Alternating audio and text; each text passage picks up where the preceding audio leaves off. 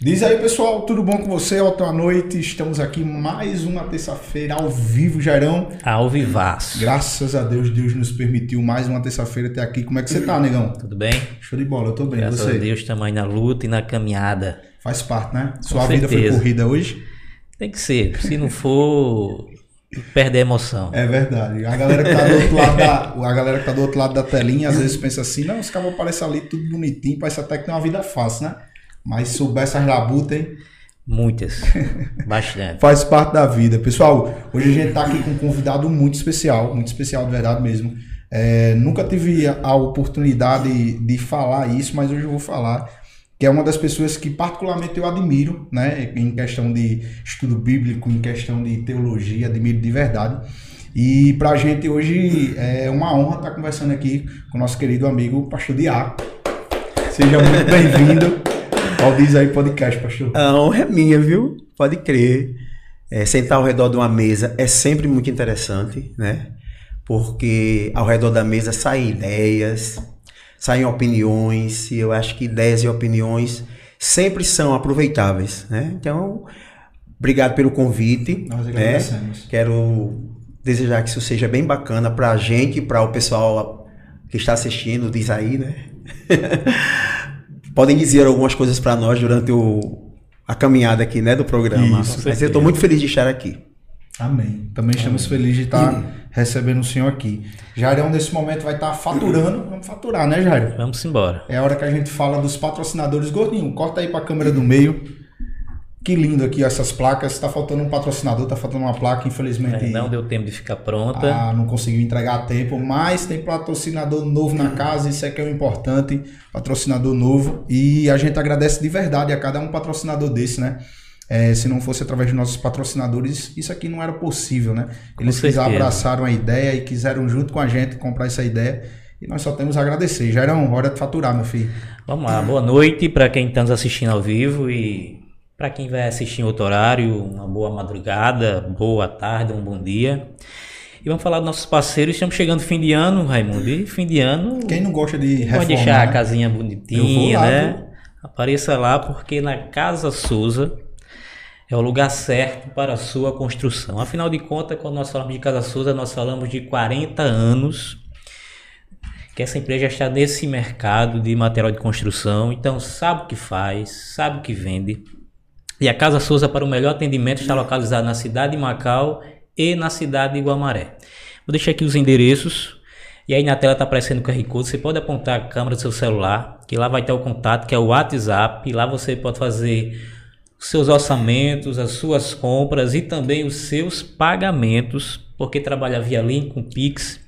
Então a Casa Souza Macau está localizado lá na rua Princesa Isabel, número 121, no centro da nossa cidade.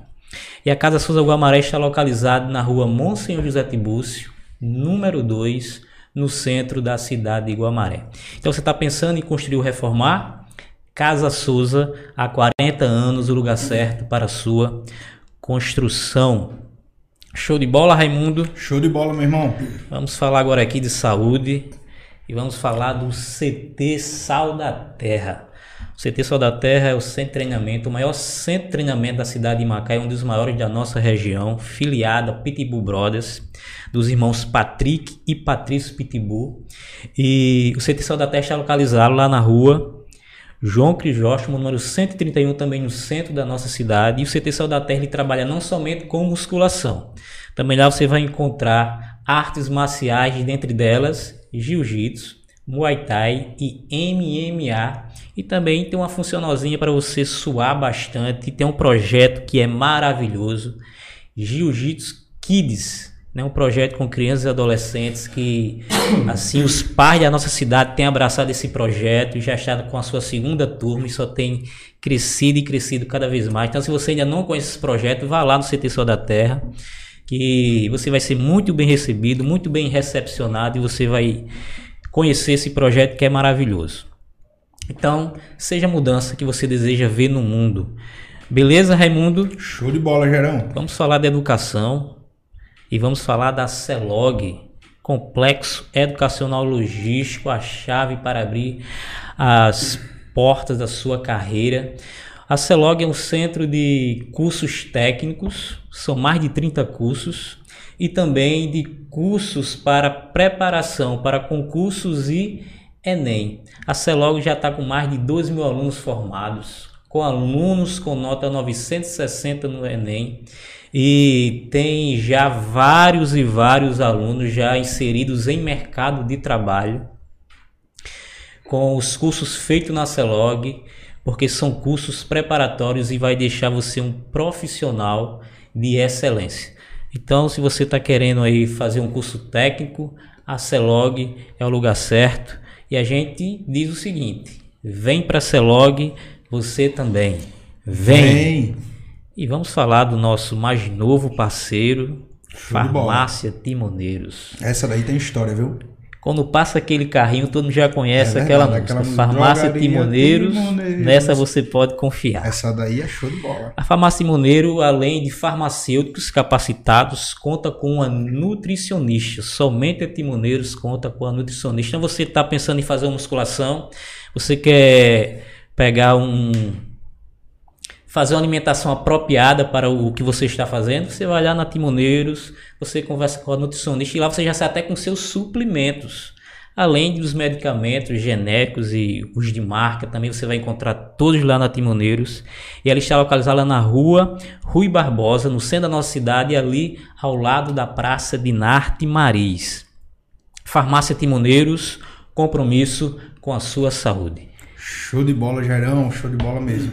Dia, mais uma vez a gente tá muito feliz de ter você aqui, né? Vamos direto pro papo, a gente já tava batendo aqui, começou um pouquinho atrasado, a gente tava fazendo um podcast aqui antes do podcast e tava muito bom o bate-papo aqui. E eu quero começar já, né, esse bate-papo a gente conversando. É, não vou para uma pergunta já do nosso roteiro, quero fazer uma pergunta já em aberto é, referente à, à, sua área, né? A sua área de atuação, de trabalho, né? Você é pastor, também dentista. Acredito que um dos melhores dentistas é, na sua na sua função, no caso, no seu setor. E como é que você consegue conciliar essa vida de pastor, que a gente sabe que a vida de pastor é uma vida, né? Que você tem que estar tá ali dando atenção, estando junto. E o seu trabalho também é um trabalho que você tem que estar tá lá também dando atenção, estando junto. É que você faz para conciliar isso tudo? Muita disciplina? Bastante. Eu acredito que quando você faz aquilo que você foi chamado para fazer, aí você tem uma um plus. Você já tem um plus, porque você sabe qual é a sua missão. E num, num tempo como o de hoje, em que as pessoas não sabem muita coisa a respeito de si mesmo, descobrir qual é a sua função e a sua missão, ela é de fundamental importância. Então, quando você descobre que você tem uma vocação e você encontra portas abertas para que essa vocação vá, vá sendo desenvolvida, você tem que aproveitar. Eu acho que Deus foi me conduzindo tanto para a odontologia como para o pastorado, né? Porque eu acho que são duas profissões de serviço. A odontologia serve, existe uma das coisas mais importantes do que o sorriso e a fala, é né? Essa função que a boca tem de expressar, de o sorriso é a janela da alma. Né? E cuidar disso é cuidar do corpo todo. Aí vem a função pastoral que lida com, é, com pessoas, com, com feridas, principalmente, com ovelhas, lida com essa relação entre Deus e o homem. O apóstolo Paulo diz que nós temos uma missão individual. Cada cristão em Cristo Jesus tem essa missão, que é o, o ministério da reconciliação. Todos nós que temos Cristo no coração temos a função e a obrigação de reconciliarmos pessoas com Deus. É? Há uma busca muito grande para identificar ministério, mas o apóstolo Paulo diz aos Coríntios: tem duas coisas que ele diz. Você é dispenseiro. E dispenseiro é aquele indivíduo que toma conta da dispensa. Então ele diz que cada pessoa que foi chamada em Cristo Jesus é dispenseiro, dispenseiro da dispensa de Deus. Você imagina que a dispensa de Deus ela não tem não tem dimensão, não tem fim. Ela é, ela tem abundância. Cristo diz assim: se você for molhado pela água que eu der para você beber, rios de água viva fluirão de dentro de você. Aí o apóstolo Paulo vem e diz que eu sou dispenseiro. Dispenseiro é aquele que distribui, segundo Deus apraz, para os outros. Né? Então, a função pastoral é uma função voca vocacional. Não é todo mundo que diz assim, eu quero ser pastor. Deus escolhe pastores. E a gente treina. As escolas treinam. Eu sou do seminário, primeira turma do seminário teológico de Natal, Estênia. Muito orgulho, porque tive professores maravilhosos, gente muito empenhada na formação do indivíduo, porque um indivíduo bem formado, ele cabe em qualquer lugar. Verdade. Não é a função que faz o homem. O homem preparado se adequa a determinadas funções. Então, para mim, ser dentista é um prazer. Quando eu entro no meu consultório, eu esqueço que o mundo existe. E lá eu, eu perco a noção do tempo. E ser pastor é, é uma coisa muito é, diferenciada, dif, diferente. Por quê? Porque eu tenho no consultório minhas técnicas. No pastorado, você tem cada dia uma coisa diferente, muitas vezes. Né? Você se depara com situações diferentes, com pessoas diferentes, com muitas questões que muitas vezes você precisa ser bússola para aquilo, né? através da palavra, e ser aquela pessoa que orienta. Eu gosto muito do conselho do apóstolo Paulo a Timóteo, que a palavra de Deus ela é inspirada por Deus e útil para ensinar, para orientar, para repreender, para corrigir e para educar. E qual é a matéria-prima do pastor? É a palavra. Nós somos apenas instrumentos. Também Paulo diz aos Coríntios: nós não somos operadores, nós somos cooperadores. O operador é Deus. Naquela questão de divisão, né? Uhum. Quando dizia eu sou de Cefas, eu sou de Apolo, outro sou de Paulo, ele diz: Mas quem somos nós? Nós somos só operadores, só cooperadores. O operador é Deus. Então, quando você disponibiliza a sua vocação nas mãos daquele que pode tudo, não tem como não dar certo. E eu acho que, assim, é, nos dias de hoje é o mais difícil, né, cara? É você unir. Estou falando por mim, eu tenho muita dificuldade nisso, em unir o meu trabalho, o meu setor trabalho, com a questão de, de, de, de igreja, de ser cristão. É muito difícil porque você acaba tendo, um exemplo, aquele costume todos os dias de trabalhar em tal horário, acordar em tal horário, ir para casa, se sentir cansado. Quando chega um domingo, muitas vezes você quer estar em casa, a vontade de ir para a igreja você não tem. E eu acho que cada dia mais isso tem crescido dentro das vidas das pessoas e cada vez mais as pessoas têm mais sentido isso. E é muito difícil realmente conseguir conciliar isso. Eu acho muito difícil. Nós temos hoje uma dicotomia muito grande. O que é uma dicotomia? Você divide a sua vida em duas.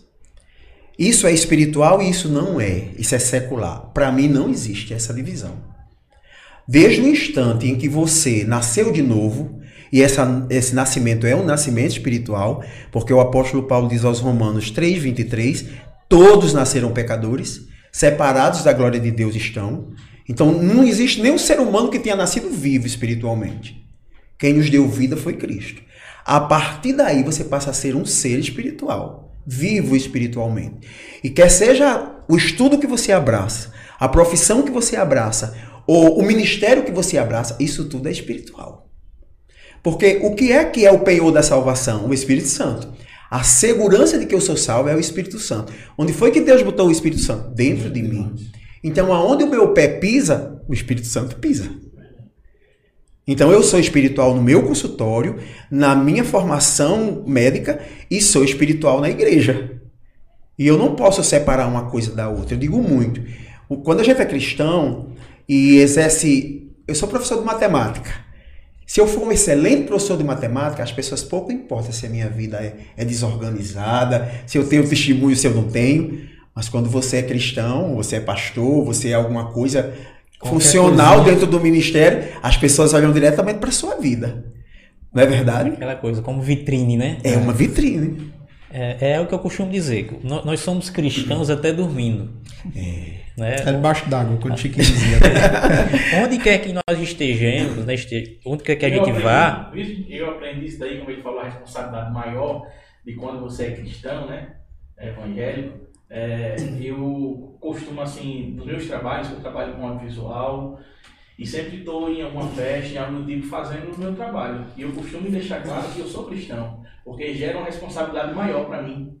Tá? Das Pra- pessoas estar em Isso, cima, pra né? mim se Isso, isso. entendeu? As pessoas- Assumir que você é, É. lhe dá esse, essa As responsabilidade. pessoas né? ficar com o em cima, ó, É. se eu vi você dançando. Entendeu? Então eu, eu sempre gosto de fazer isso, de deixar já bem claro. Porque já, eu já me levo também uma responsabilidade pra cima de mim. Você demarca a sua área, né? Isso, Justamente. Justamente. Show de bola. E consigo também, tipo assim, jogar responsabilidade. Porque se eu qualquer hora ali, em uma brincadeira, algo do tipo, o pessoal, tu me disse que era evangélico. Como é que Não, pode? Entendeu? Então, isso faz com que eu possa fazer meu trabalho seguro. Do que as pessoas estão ali para não misturar, não querer, né? Porque eu tô ali, não, eu já deixo bem claro, não, eu tô aqui, eu tô a trabalho, eu tô, a prof... eu tô fazendo minha profissão, entendeu? Show de bola. É porque muitas vezes a gente acha, por, por, nós sermos cristãos, que a gente não pode andar em certos lugares. Né? Imagina se Cristo tivesse em semente. Mas os fariseus cobravam muito dele. Aí onde é que. Você não pode falar com pecadores. Será que você não pode ir na festa de casamento do Não pecador. no É, Será que se ele viesse Ah, hoje em dia pedir para crucificar novamente, hein? Aí o que seria de Mateus? É. Ele foi para uma festa de Mateus. Mateus convida o Cristo. Parece lá em casa. Vai ter um happy hour lá. Já assistiu aquela série? Agora eu esqueci. É, The Chosen. Meu amigo, aquela- Maravilhoso, é. Muito bom. Homem, Zaqueu. Zaqueu era cobrador, era um, era um publicano. O que era um publicano? Era um judeu que cobrava imposto e Dos cobrava a judeus. mais.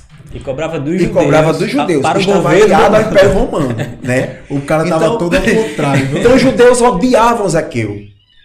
Zaqueu deve ter ouvido falar de Jesus, pequenininho, né, entroncadinho, muito baixo.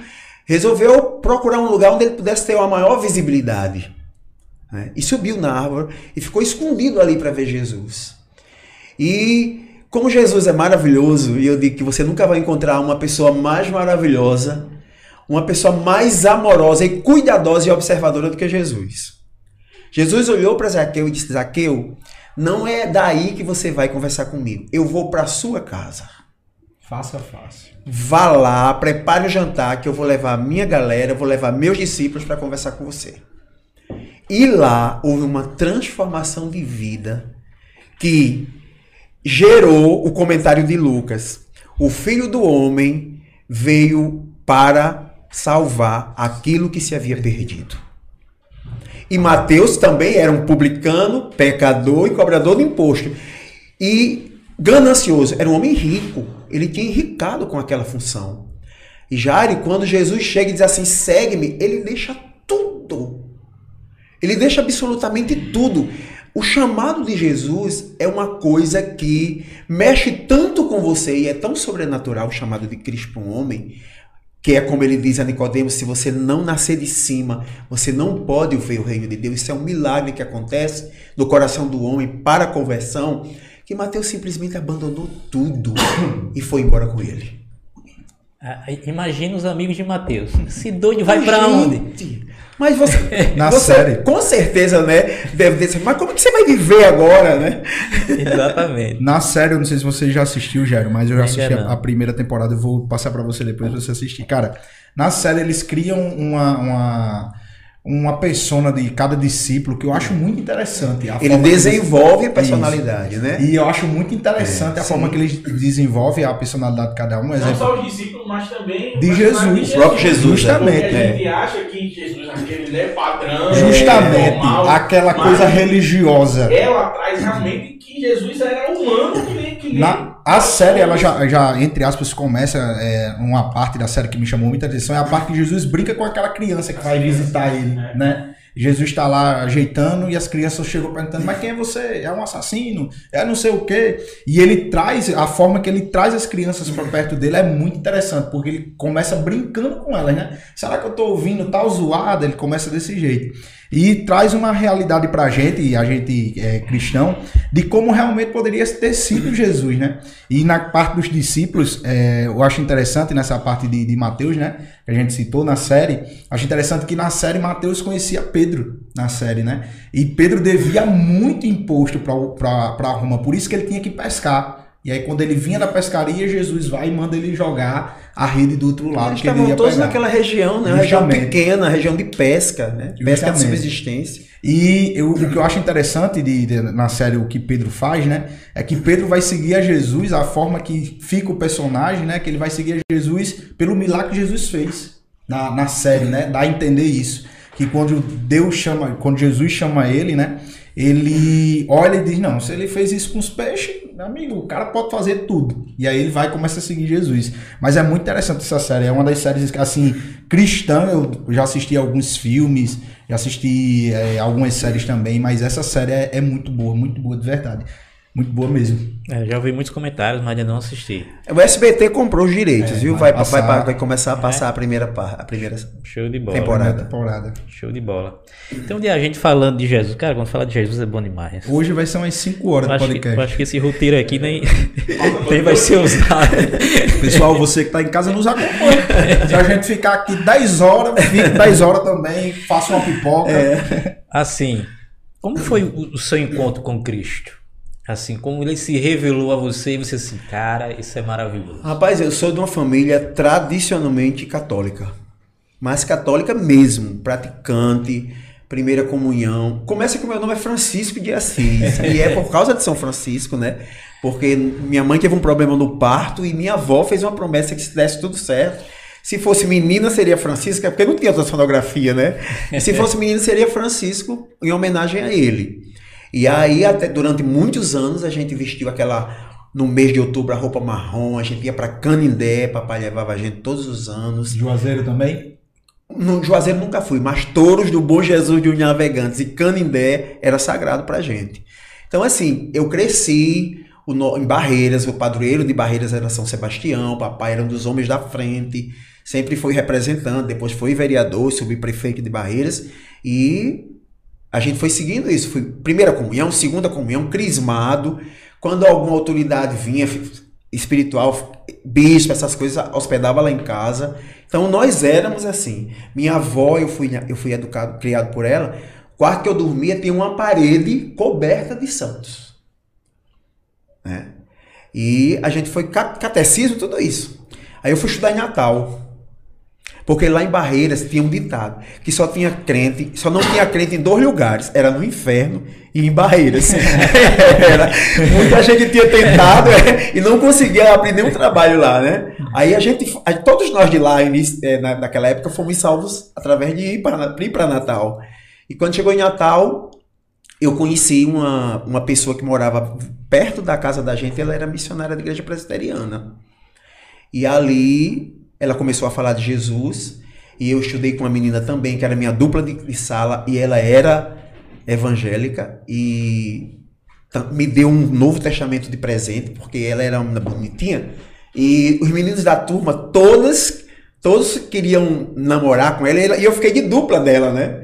E todo mundo admirava porque ela era realmente uma menina bela, tanto bonita por dentro como educada. E um dia eu perguntei pra ela por que era que ela era tão daquele jeito e ela disse: "Vou dar esse livrinho pra você e você vai, vai entender por quê". E ela me deu um evangelho daqueles pequenininho. Eu comecei a ler essa missionária pelo muro lá de casa falando comigo de Jesus. Um dia eu fui na igreja presbiteriana numa cruzada sobre a volta de Cristo. E amigo, olha, a cruzada começou sexta. Sexta, sábado e domingo, na igreja presbiteriana, eu, todas as dúvidas que eu tinha a respeito de Deus, a respeito do céu, a respeito de salvação, foram tiradas ali. Então, quando foi no domingo, eu tomei uma decisão e aceitei Cristo como Senhor e Salvador da minha vida. Né? Convicto, 100% convicto. Sim, sim. Porque eu sempre fui uma pessoa muito é, responsável no sentido de tomada de decisões. né? Então, jovem eu já era velho. eu, era eu sempre muito pensado, sempre muito estudioso, sempre traçando como era que eu queria a minha vida. E, e tinha muitas questões pessoais também, né? Que quando eu encontrei com Cristo, eu entendi. E encontrei solução para elas. E foi aí. Então, aquele homem veio do Rio de Janeiro para falar para mim a respeito dessa vida nova que é em Cristo. E a partir dali, são muitos anos, são 30 anos. Eu tinha, entra... eu tinha acabado de entrar na faculdade quando eu aceitei Cristo. Não foi fácil. Porque eu era o, o menino da turma da faculdade. Eu, o carnaval de Macau, a gente vinha, começava a quarta, terminava na outra quarta. E o preto e branco, e o jardim de infância. e a vida era de festa, né? Todo mundo lá em casa gostou muito, gostava muito de, dessas coisas, de vaquejada, carnaval. E foi assim. Eu lembro que quando eu aceitei Cristo, o menino dizia assim, eu aceitei em setembro, o menino dizia assim, não, não chega o carnaval.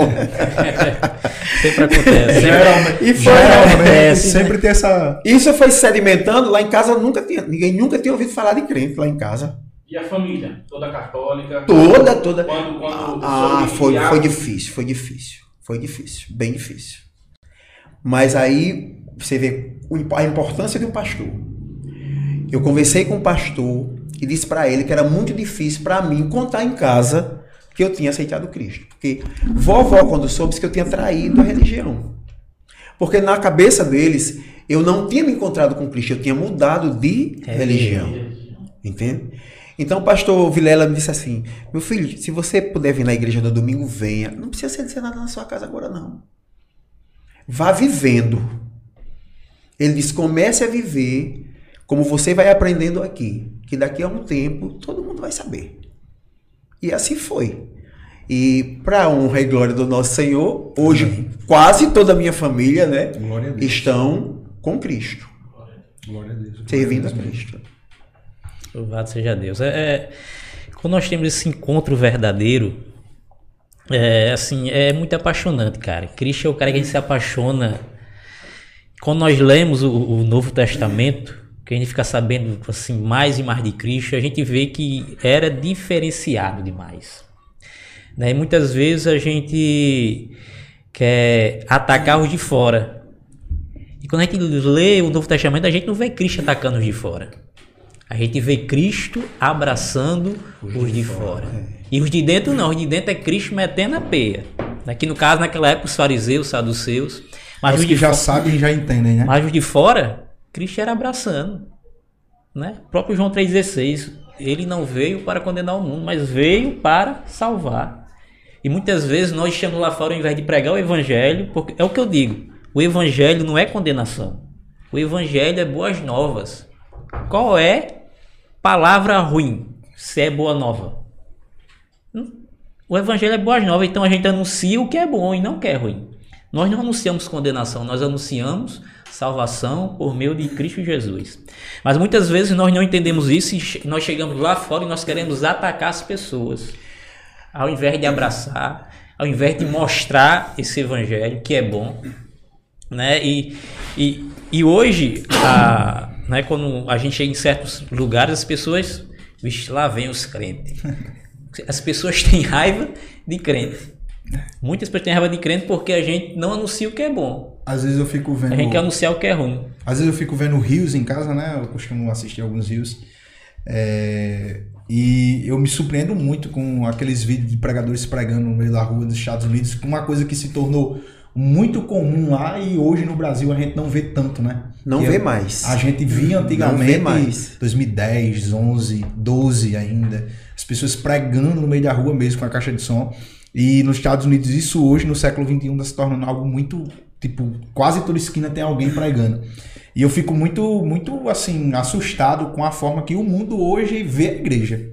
Porque tem um cara pregando, a pessoa para, desafia mesmo, bate de frente, diz que o cara não presta, diz mil e uma coisa. E é, é interessante a forma hoje que a humanidade é, que não crê em Deus, né? Que não acredita em Deus, ver a igreja hoje. Para eles, é, a gente é como se fosse um bando de literalmente loucos, né? Literalmente loucos. E isso eu só vejo uma ira grande, né? Da parte da, de algumas pessoas contra a igreja. O senhor, como pastor, como é que o senhor consegue ver isso? Olha, eu sempre digo que o nosso exemplo deve ser Cristo. Mesmo com todas as interferências que a igreja possui, eu acho que a igreja não pode esquecer a planta, a planta baixa da igreja, que é a igreja primitiva. A primeira igreja, que está lá em Atos dos Apóstolos, é a igreja que basicamente ela vivia na doutrina dos apóstolos, o, A base da igreja era a doutrina dos apóstolos, a palavra. Era a regra de fé e prática. O que não estivesse de acordo com a palavra não era considerado.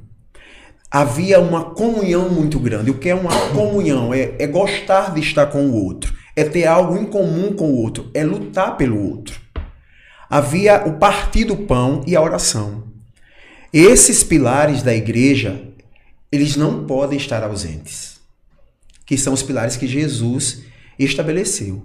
Até porque a primeira vez que alguém falou de igreja foi Jesus. Mateus 16, capítulo 13, no caminho de Cesareia, o Senhor ia com os discípulos, Cesareia de Filipe. O Senhor ia com os discípulos, quando chegou perto de Cesareia, o Senhor disse assim: Quem o povo diz que eu sou? Uhum. Aí Pedro disse: Uns dizem que o Senhor é Jeremias, outros dizem que o Senhor é Isaías, outros dizem que você é João Batista, outros dizem que você é um profeta. E Jesus calou. Caminhou mais um pouquinho, aí ele olhou para os discípulos e perguntou: E vocês? Quem vocês dizem que eu sou? Que eu sou? Aí Pedro olhou para ele e disse: Tu és o Cristo, o Filho do Deus vivo.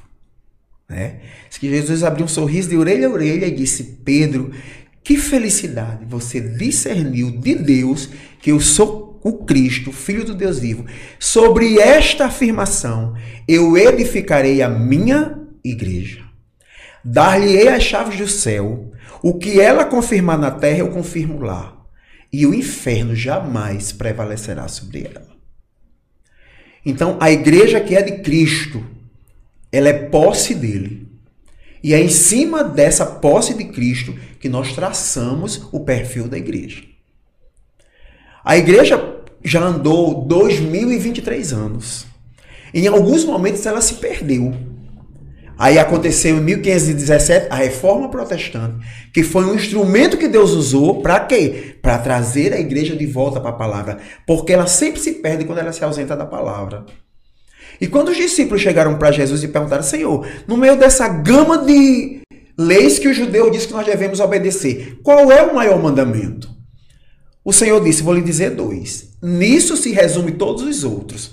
Ame a Deus com toda a sua força, toda a sua alma, todo o seu entendimento, todo o seu ser. Ame ao próximo como a você mesmo. Então, o fundamento do reino de Deus é o amor. Não é o amor gostar, é o amor de tomada de decisão. Então a igreja, ela não pode se preocupar se o mundo gosta dela.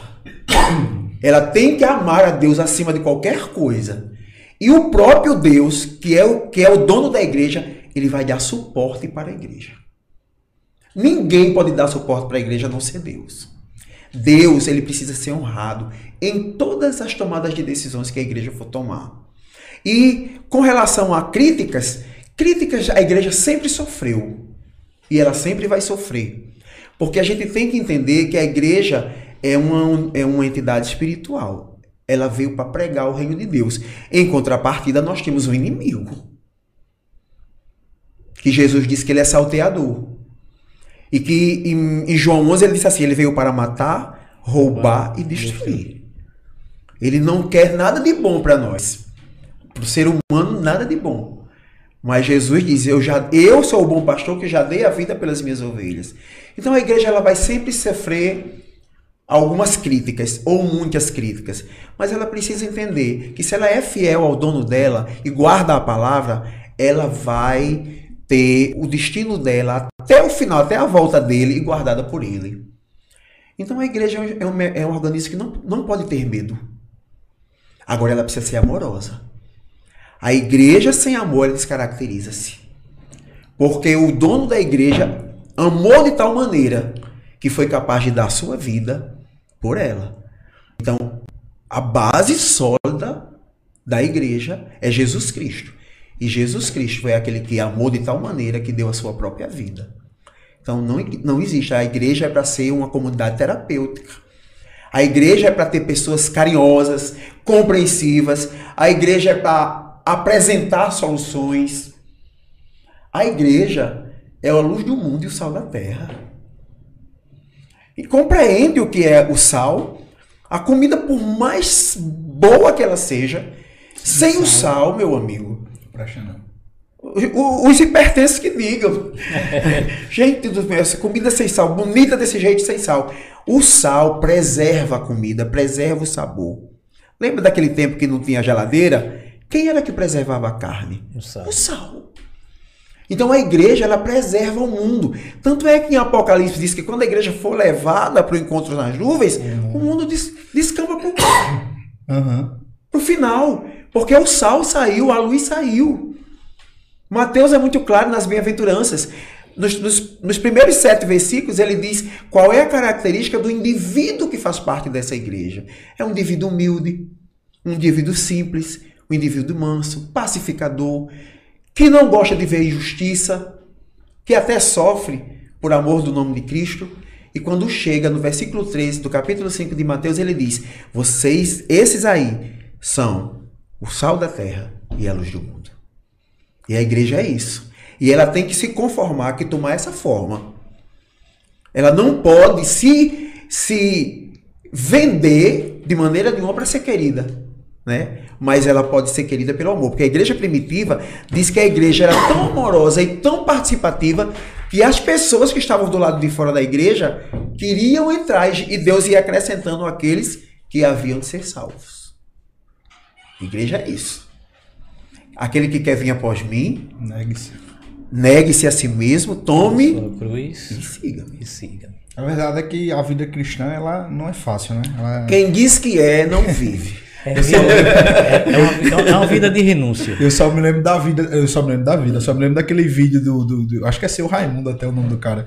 Ele, rapaz, o negócio bom que eu inventei foi ser crente, viu? Não pode isso, não pode aquilo, não pode aquilo outro. E quem disse que é fácil tá mentindo. É, diz assim, pensa um negócio que é difícil, É, é, pensa ser negócio que é crente. difícil, é, ele fala. É, a, a verdade é essa, né? Mas eu acho, sabe, Raimundo, que essas dificuldades, elas deveriam nos trazer uma domesticação maior, no sentido de entender que nós somos difíceis.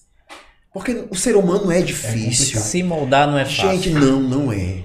E, e os seus olhos têm que estar voltados para você. O seu laboratório é você. Verdade. Entendeu?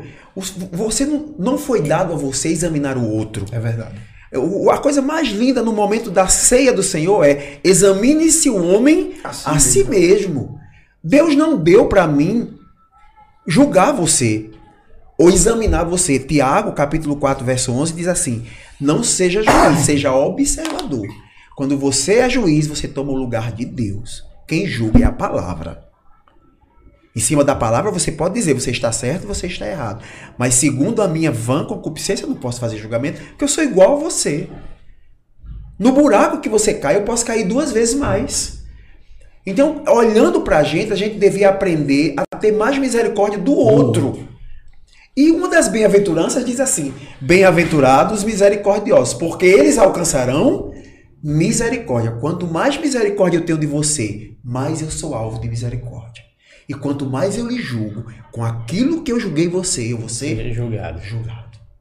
Aí o apóstolo Paulo diz aos Gálatas, capítulo 6: Não se zomba de Deus. O que o homem planta, Colher. ele colhe. É forte, viu, É, é, é, é um negócio assim muito pra você. Então não existe essa história de eu estar vivendo a minha vida baseado na vida dele. É o que eu digo na igreja.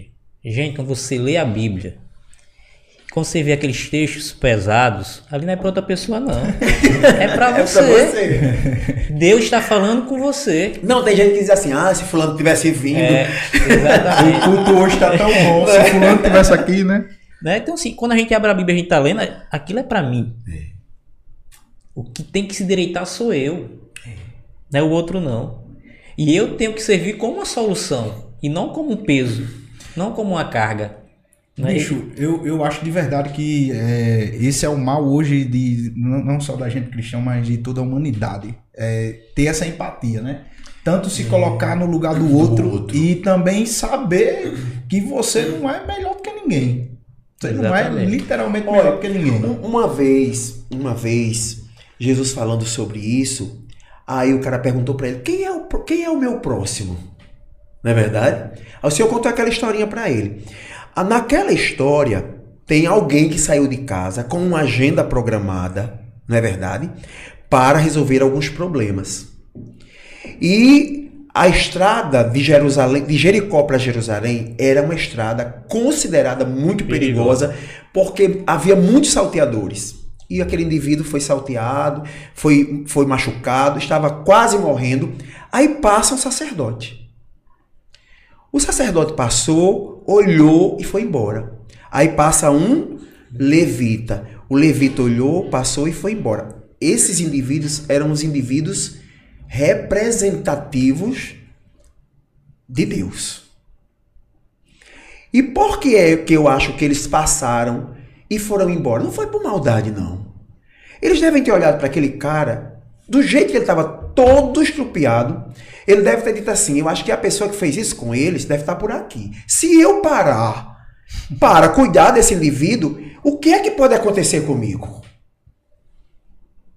Eu posso ter o mesmo fim deles. E do jeito que, é do jeito que a gente faz, Jairo. Aí vem o samaritano que não tinha nada a ver, não é? era menosprezado. Ele olhou, parou. E sabe o que foi que o samaritano pensou? O levita e o sacerdote pensaram assim: o que é que vai acontecer comigo se eu parar para socorrê-lo? O samaritano pensou assim: o que é que vai acontecer com ele se eu não parar para ajudá-lo? Empatia. Ele ia morrer. Entendeu? Então, assim, existe uma diferença entre você ver a situação e pensar em você e deixar o outro de lado. E você ver a situação e sabendo que você está são, olhar para o outro e se colocar no lugar do outro. Isso a gente não gosta. Então Freud diz uma coisa muito interessante, ele chama de cartaz. Ele diz: aquilo que você menos gosta em você é o que você mais enxerga no outro. Porque você não tendo coragem de punir você, você mete o sarrafo no outro para punir o outro. E nós somos assim, Jair. A nossa inclinação é para isso.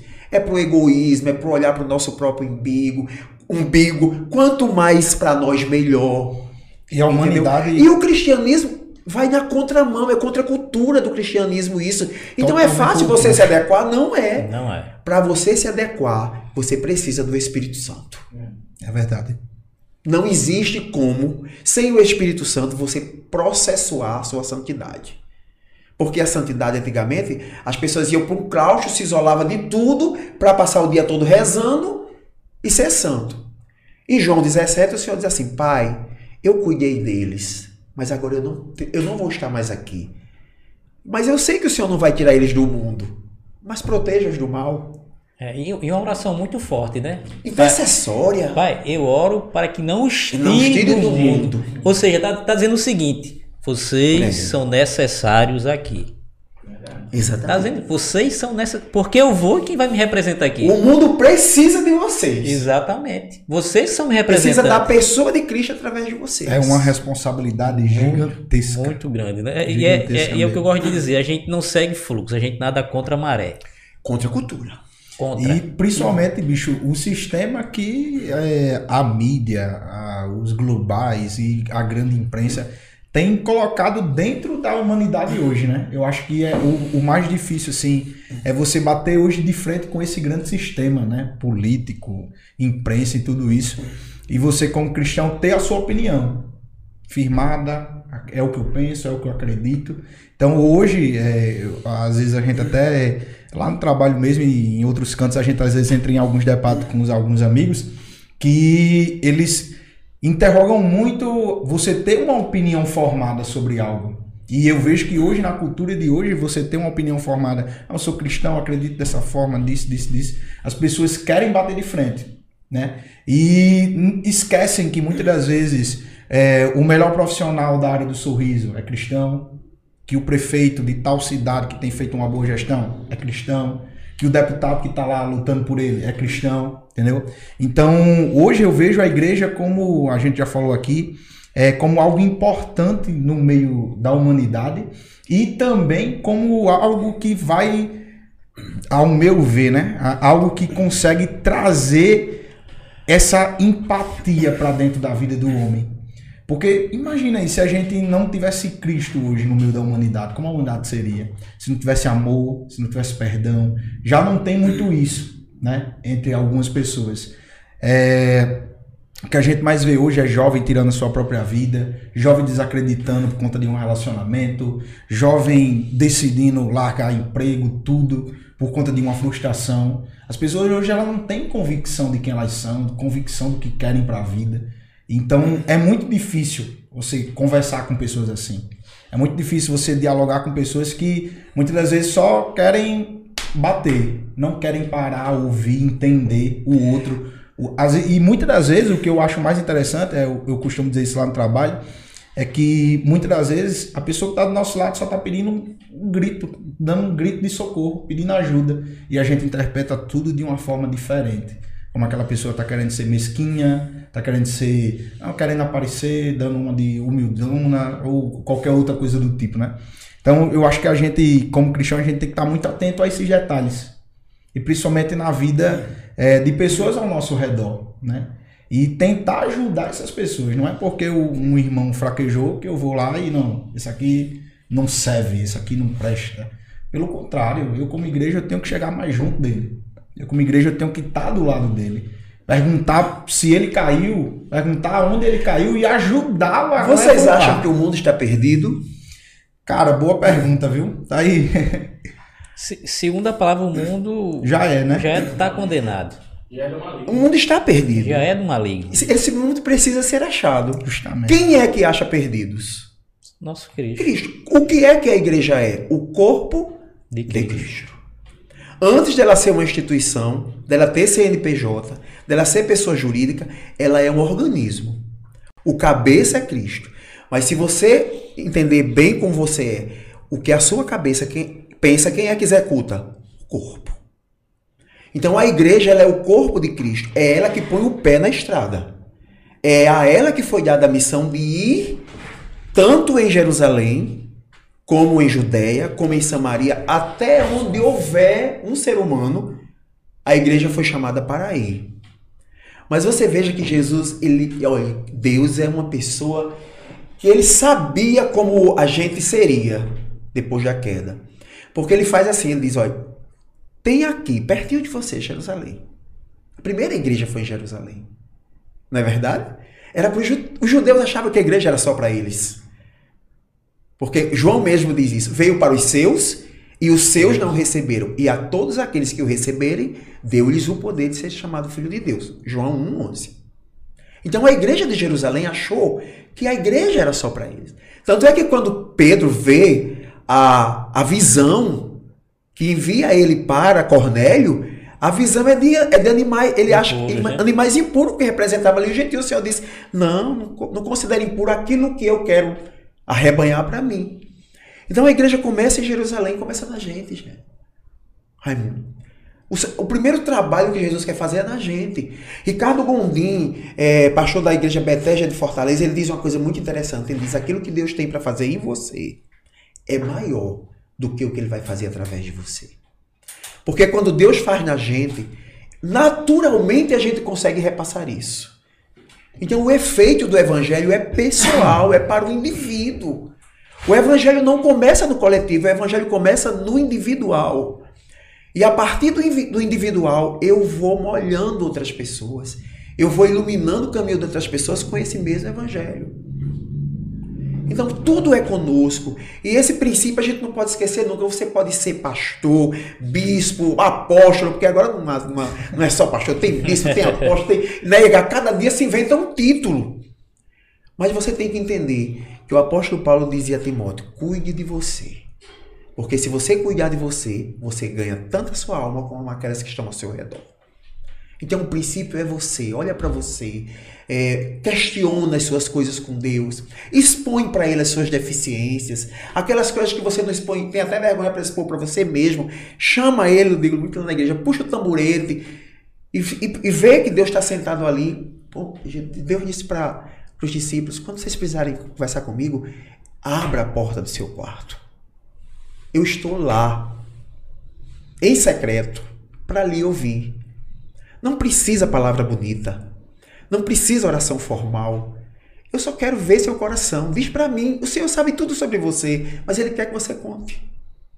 Porque o Senhor é o Senhor da fala. Ele quer dar fala para você. O Senhor, o Senhor não, não, não restringe a nossa fala. Ele quer que você diga para Ele. E eu não posso me enfeitar para Deus. Eu tenho que me desnudar para Deus. O apóstolo Paulo aos Colossenses diz: vocês precisam se despir. Porque se se despir, cabe uma roupa nova. Agora você imagina, se você não tira essa roupa e todo dia você veste em cima. Vai chegar um tempo que você não aguenta o calor. E o peso da própria roupa sobre você. Então tem que se despir, o homem precisa se despir. A gente tem, tem maldades na gente, tem coisas que a gente censura no outro, mas interiormente estão presentes ali dentro. Então o evangelho é isso, ela é o poder de Deus. A palavra era dínamos, do grego dínamos, era uma dinamite que explode o velho homem. E quando o apóstolo Paulo diz em 2 Coríntios 5,17, aquele que está em Cristo é uma nova criatura. As coisas velhas se passaram, isso que tudo se fechou. Ele não diz aquele que está na Batista, aquele que está na Presbiteriana, aquele que está na Assembleia, ele diz aquele que está na pessoa de Cristo. É ele quem faz a diferença. A igreja é uma consequência. Mas Cristo, eu preciso ser morada do Altíssimo. E só voltando aqui um pouco atrás, o que o pastor falou, né? Que a gente não pode nada, né? Sem quem? sem Cristo. Ele disse isso. Nos seus últimos dias de Cristo, né, aonde ele estava ali já sentindo que ia ser crucificado, precisaria partir. É, naqueles últimos dias, Jesus ele começa a instruir os discípulos. O né? que cada um tem que fazer, né? E como tem que fazer. fazer. Como ele deve permanecer. E aqui em João 15, ele chega a falar isso. Eu sou a videira verdadeira e vós somos os ramos. Galhos. Se alguém permanecer em mim e eu nele, esse dará muito fruto pois sem mim vocês não podem fazer coisa alguma. E olha que fruto está no singular. Singular, justamente. O fruto é o caráter de Cristo. Aqueles lá de Gálatas são decorrências do caráter de Cristo, o amor, a mansidão, né, a, ben, a benignidade, a bondade. Mas o que Deus quer formatar em nós é o caráter de Cristo. O apóstolo Paulo diz: Seja meus imitadores como eu sou de Cristo. De Cristo. Então, essa relação pessoal, você não pode esquecer dela nunca, mesmo que você tenha que cuidar de 300. Mas você não pode abrir mão do seu relacionamento pessoal com Deus, do seu momento de contrição, do seu momento de oração, do seu momento de chegar um dia e dizer assim: não, hoje eu não estou para ninguém, não. Hoje eu quero ver se eu me reabasteço, se eu cuido de mim. Porque não tem quem cuide dos pastores. Como é ruim você viver sem alguém que cuide de você.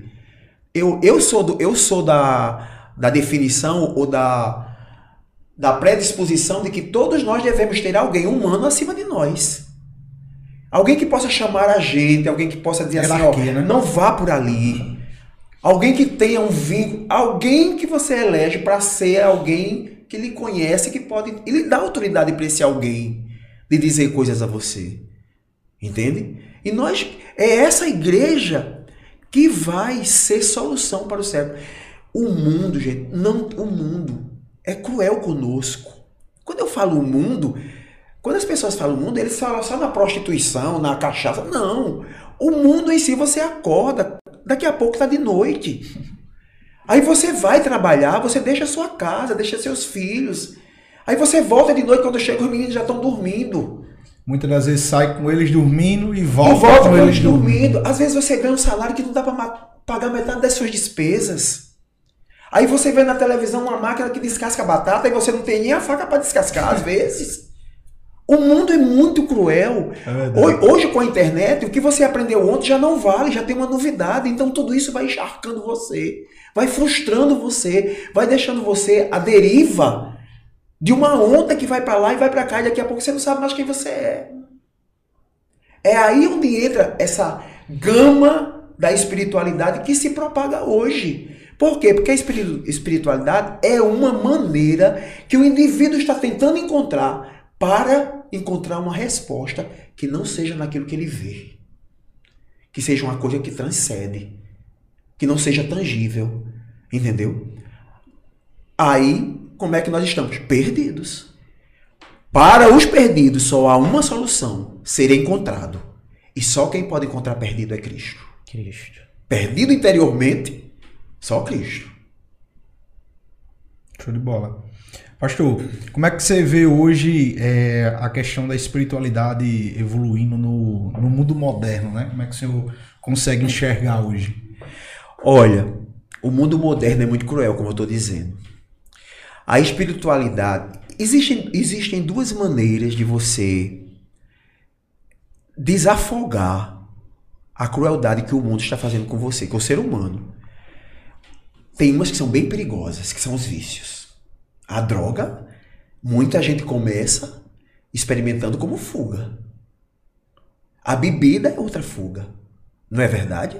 Exatamente. A, a promiscuidade é outra. Você, o ser humano encontra uma maneira dele se aliviar do peso que ele Se carrega.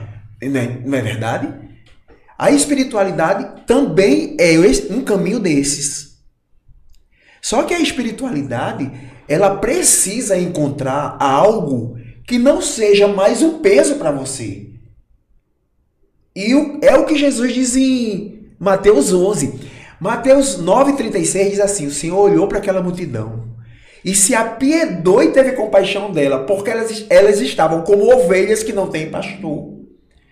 O Senhor chegou ali e olha, gente, que tinha, tinha coxo, tinha cego, tinha todo tipo de coisa, porque o SUS não tinha, né? Era pior do que o SUS hoje. Era um negócio assim, muita doença, o Império Romano fustigando o que os, o que os hebreus tinham. A pobreza era muito grande. A Bíblia diz que Jesus passava o dia curando. Nesse dia, ele olhou e disse: Meu Pai do céu, essas pessoas precisam de um pastor. Aí ele disse: Vinde a mim, vocês que estão cansados e sobrecarregados, e eu vos aliviarei. Inicialmente, quando você está cansado, o que você quer é um alívio. Tirou das minhas costas um pouquinho. Aí ele vai mais longe, ele diz assim: Deixe o seu fardo sobre mim, e eu vou lhe dar o meu jugo, que é manso e suave. E você senta e aprenda de mim, porque eu sou humilde de coração. Aí você não vai ter mais, mais alívio. Você vai encontrar um descanso para a sua alma. Alívio é para quem está muito afogado e é momentâneo e pontual. Se você quiser descanso, você tem que ir para o esconderijo do Altíssimo. Você tem que ouvir o Senhor. Você tem que entender que Ele é a resolução para esse turbilhão de dúvidas que você tem, de incertezas que você tem, para essa vida e para a vida eterna. Então não há outra solução. Os consultórios estão cheios. Os consultórios terapêuticos estão cheios. Tem gente que está há 30 anos no consultório terapêutico. É bacana? É. Armas de Deus a terapia para curar a gente. Mas não tem ninguém que cure como Jesus cura. Porque ele cura e ainda escreve o seu nome no livro da vida que está no cartório do céu. né? Quem é crente mais antigo escutou muito isso, né? O sangue de Cristo. E é o sangue dele. Não é com caneta que o nome foi escrito.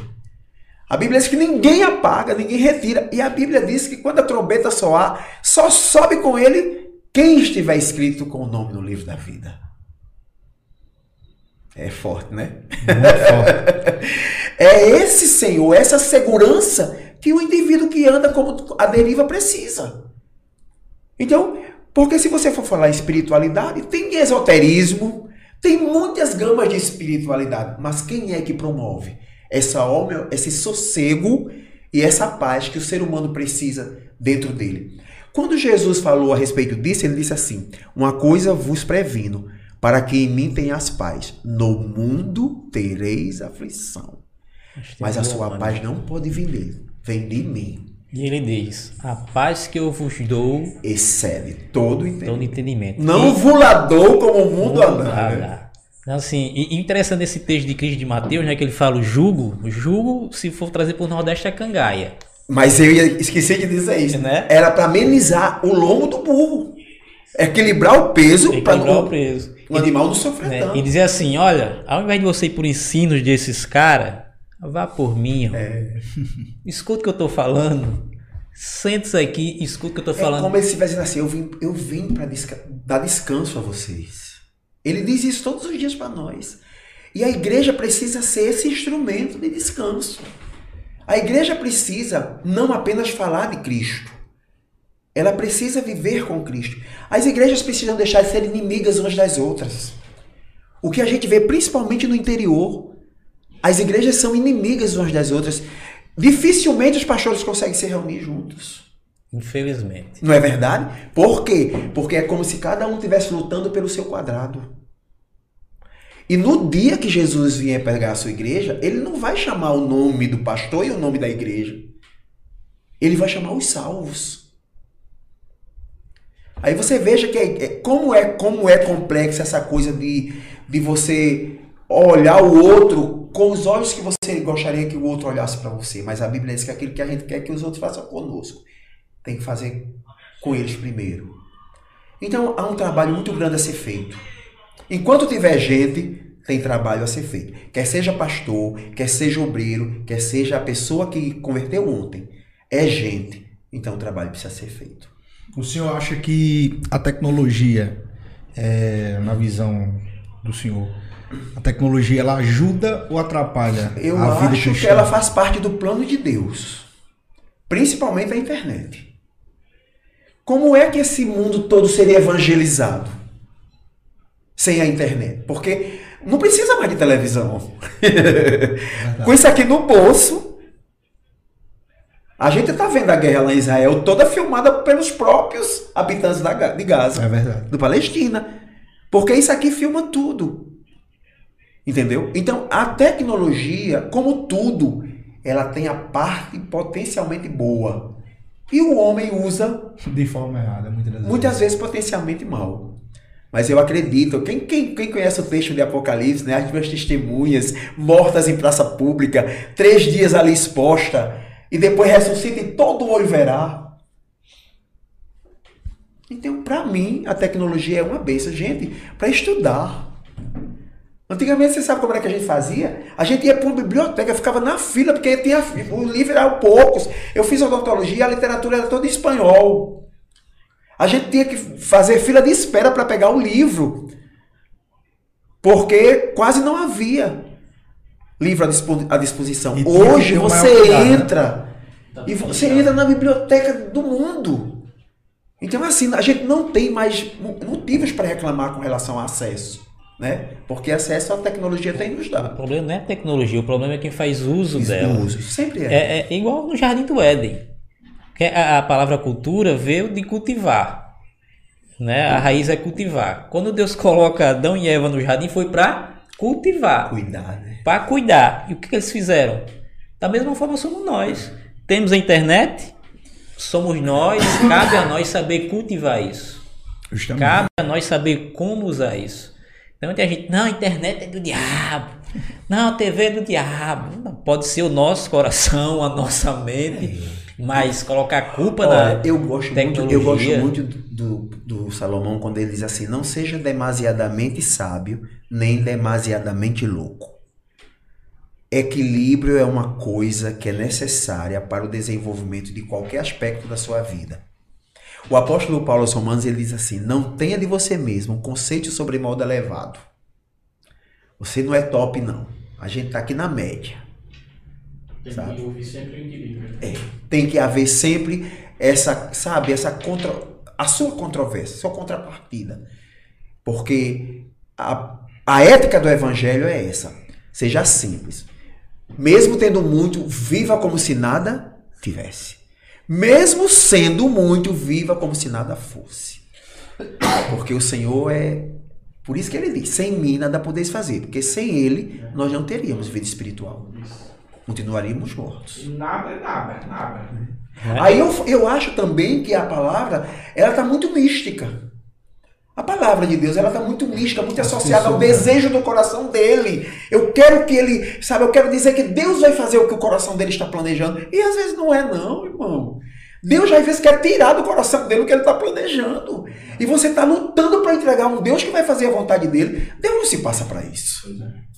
E o coração do homem é É. enganoso demais. Né? Muitas vezes é enganoso. Então botar os pingos em cima dos i, que Deus é o Senhor e nós os servos. É verdade. E pu- puxando um pouco para esse assunto, né, que o senhor falou a respeito da palavra da palavra de hoje de alguns de algumas pessoas, é, como é que o senhor vê a questão é, desse desse vou falar de para mim é coach, né? É uma, um- uma forma de evangelização hoje de uma forma muito coach. De pegar um copo desse e dizer, irmão, esse copo aqui vazio, e quando enche, não sei o quê. É, uma vez até mandei um, um vídeo pra Jairo, e Jairo falou assim, ah, pregando com as crianças, o cara pregando, fazendo lá uma ilustração lá, e ele, a ilustração que ele fazia, eu acho que era para viver uma vida melhor, nem me lembro mais desse vídeo. E como é que o senhor consegue ver isso hoje, né? Porque assim, o senhor falou, hoje, hoje eu particularmente vejo muito isso também. Que a igreja hoje, ela parece que alguns pastores hoje usam de, de misticismo mesmo para poder encantar as pessoas com suas palavras, com suas profecias. Tem até um, um cara bastante conhecido nesse meio aí da indústria gospel, que o cara, meu irmão, ele olhou para você, ele sabe da sua vida todinha. É muito interessante, né? Parece até os que conheciam Paulo também, os que conheciam Pedro. E o senhor como pastor, como é que o senhor consegue ver isso? Eu consigo, eu, eu consigo ver assim. A gente busca o que é que está no centro da mensagem. Porque o evangelho ele é cristocêntrico. Tudo parte de Cristo. A própria mensagem do pregador, ela precisa nascer da escritura. O coach, o coach, a mensagem nasce dele e ele usa a escritura para fortalecer a mensagem dele. Para dar um up. Isso. E porque, até porque o Velho Testamento é cheio dessa história de bonança. É verdade. Né? Os judeus achavam que quem é, era de Deus era quem tinha, tinha vida, uma vida... tinha uma vida farta. Né? E isso, você vê que as igrejas que prometem isso, ela quase não fala do Novo Testamento. Um, um exemplo é Jó, Jó né? Elas, se, elas sempre se baseiam no Velho Testamento. por ele estar tá passando por aquilo, estava em pecado. Estava em pecado. É, exatamente. Então, a mensagem do pastor e da igreja, que é uma igreja séria, séria no sentido dela estar sendo o instrumento que ela foi chamada para ser. Um instrumento de ensino, de pregação, de exortação, e a palavra de Deus ela é útil para isso. Então, o coaching é aquele que, dá, que quer dar para você uma solução humana. E ele reveste esse humanismo com a palavra. Isso. E a igreja de Cristo, ela dá para você uma, uma solução divina que vem da pessoa de Jesus Cristo. Então, o coach não está com você no hospital na hora que seu pai morre, o pastor está.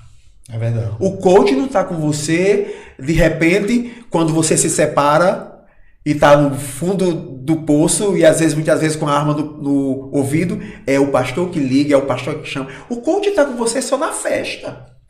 E ele quer dar para você a ilusão de que você vai resolver o seu problema. Olhe para o espelho todo dia e diga, eu sou lindo. Eu já vi coach dizendo isso, olha, para de na frente do espelho e diga várias vezes, eu sou isso, eu sou isso, e convença você mesmo. Isso não existe, isso não faz efeito em nada. A complexidade que existe em todo o nosso sistema nervoso e esse entrelaçamento de que é cognitivo, do que a gente é como pessoa, ela não aceita isso como solução. Então isso é paliativo. O Senhor, ele oferece uma solução que à medida que os dias vão vai passando, essa solução se aprofunda. O apóstolo Paulo diz que é como uma escada, é de degrau em degrau. Você sobe um, e daqui a pouco já tem outro para você para alcançar, sempre para cima, sempre na direção do Senhor. As pessoas é, falam muito sobre essa coisa, né? O, o que é ser santo? Ser santo é separado. Eu digo muito, quando você quiser ser santo, você se aproxima de Deus. Quanto mais você se aproxima de Deus, mais santo você é, porque você, ele vai passando para você a santidade dele. Agostinho, de, no seu livro chamado Confissões, ele diz assim: Eu fui o homem mais devasso do mundo. Todo tipo de prostituição eu experimentei. E nunca imaginei que um dia fosse me render a esse Cristo e ser perdoado por ele. Aí ele diz assim: Me satisfaço eu com esse só em ter o Espírito Santo? Ele diz: Não, oro a Deus todos os dias para que esse Espírito se alargue dentro de mim e eu caiba mais dele, porque quanto mais couber dele dentro de mim, mais próximo de Deus e mais santo eu sou. E a ideia de santidade é: tive fome, me deste de comer. Tive sede, me deste de beber. Estava doente, me visitaste. Quando foi que te vimos, Senhor, que fizemos isso? Eu não preciso que você faça isso para mim. Eu preciso que você faça isso para o necessitado. E quando Tiago, que é irmão de Jesus, define o que é religião no seu livro, ele diz assim: a religião pura e imaculada de Deus para com o homem é que o homem se abstenha do mundo e cuide dos órfãos e das viúvas, que era a classe de abandonados daquela época. Então, a religião é muito rito, muito dogma e muito ritual. Vida espiritual é vivência pessoal com Deus e com o próximo. Tem uma, um livro de John Stott chamado A Cruz de Cristo. Ele diz: a cruz de Cristo feito de dois madeiros, um vertical e um horizontal. O vertical é a sua relação com Deus e o horizontal é a sua relação com o seu próximo. E próximo é aquele indivíduo que sentou perto de você. Ele sentou perto de você, você pode nunca ter visto ele, ele ali é seu próximo. Então, vê como as coisas são mais profundas, né? Elas, são, elas começam a fazer sentido. Como é, como é, Jair, que você explica que Deus se acocore nos seus pés para lavá-los? Os discípulos não aceitaram. Esse homem tem cada uma. Diz que é o mestre, aí vem para cá passar por isso. E lavar meus pés, Pedro disse logo, os meus o senhor não lava. Se eu não lavar, meu amigo. Aí o que foi que o senhor disse para ele? Tu não tens parte comigo se eu não lavar. Porque ele disse assim: Eu sou mestre, você disse que eu sou e eu sou. E eu estou fazendo isso com você. Imagine o que é que você não vai ter que fazer. É verdade. Com o irmão do seu lado. É, é, é, o evangelho é, é, vida na vida. É, tem o pastor Carlos Moreira tem uma frase que é muito interessante. Ele diz que a religião muda rotinas. O evangelho transforma pessoas. É por isso que eu digo a você, não é a igreja, é Cristo. Porque naquele episódio da multiplicação de pães, no dia seguinte, aquela multidão veio dobrada, esperando Comida. outra multiplicação. Aí o Senhor em João 6 começa a dizer: Eu sou o pão da vida que desceu do céu, quem não tem como da minha carne não não tem parte comigo, quem não bebe do meu sangue. Aí a multidão foi é, a galera começa embora. Ela disse assim: a gente não vem escutar isso, não. É muito dura essa palavra.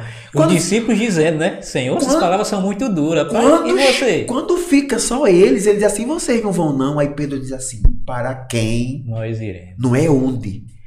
Onde de julgar, quem diz. Ele diz: para quem iremos nós? Ele faz referência a Cristo. Só tu tens palavras de vida eterna. O Pedro era azogado, né? É assim, ele.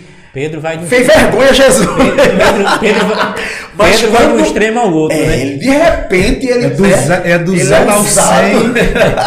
Mas a maioria de nós não somos assim, é, né? Quem, quem é essa... Não tem diferença nenhuma da gente, né, Pedrão? Quem é essa outra pessoa que pode dar o que você dá? Não é. Ninguém tem vida eterna para lhe dar, né? Você imagina. Mas Pessoal. Pedro, mas Pedro é muito interessante, cara. Quando a gente lê sobre Pedro assim.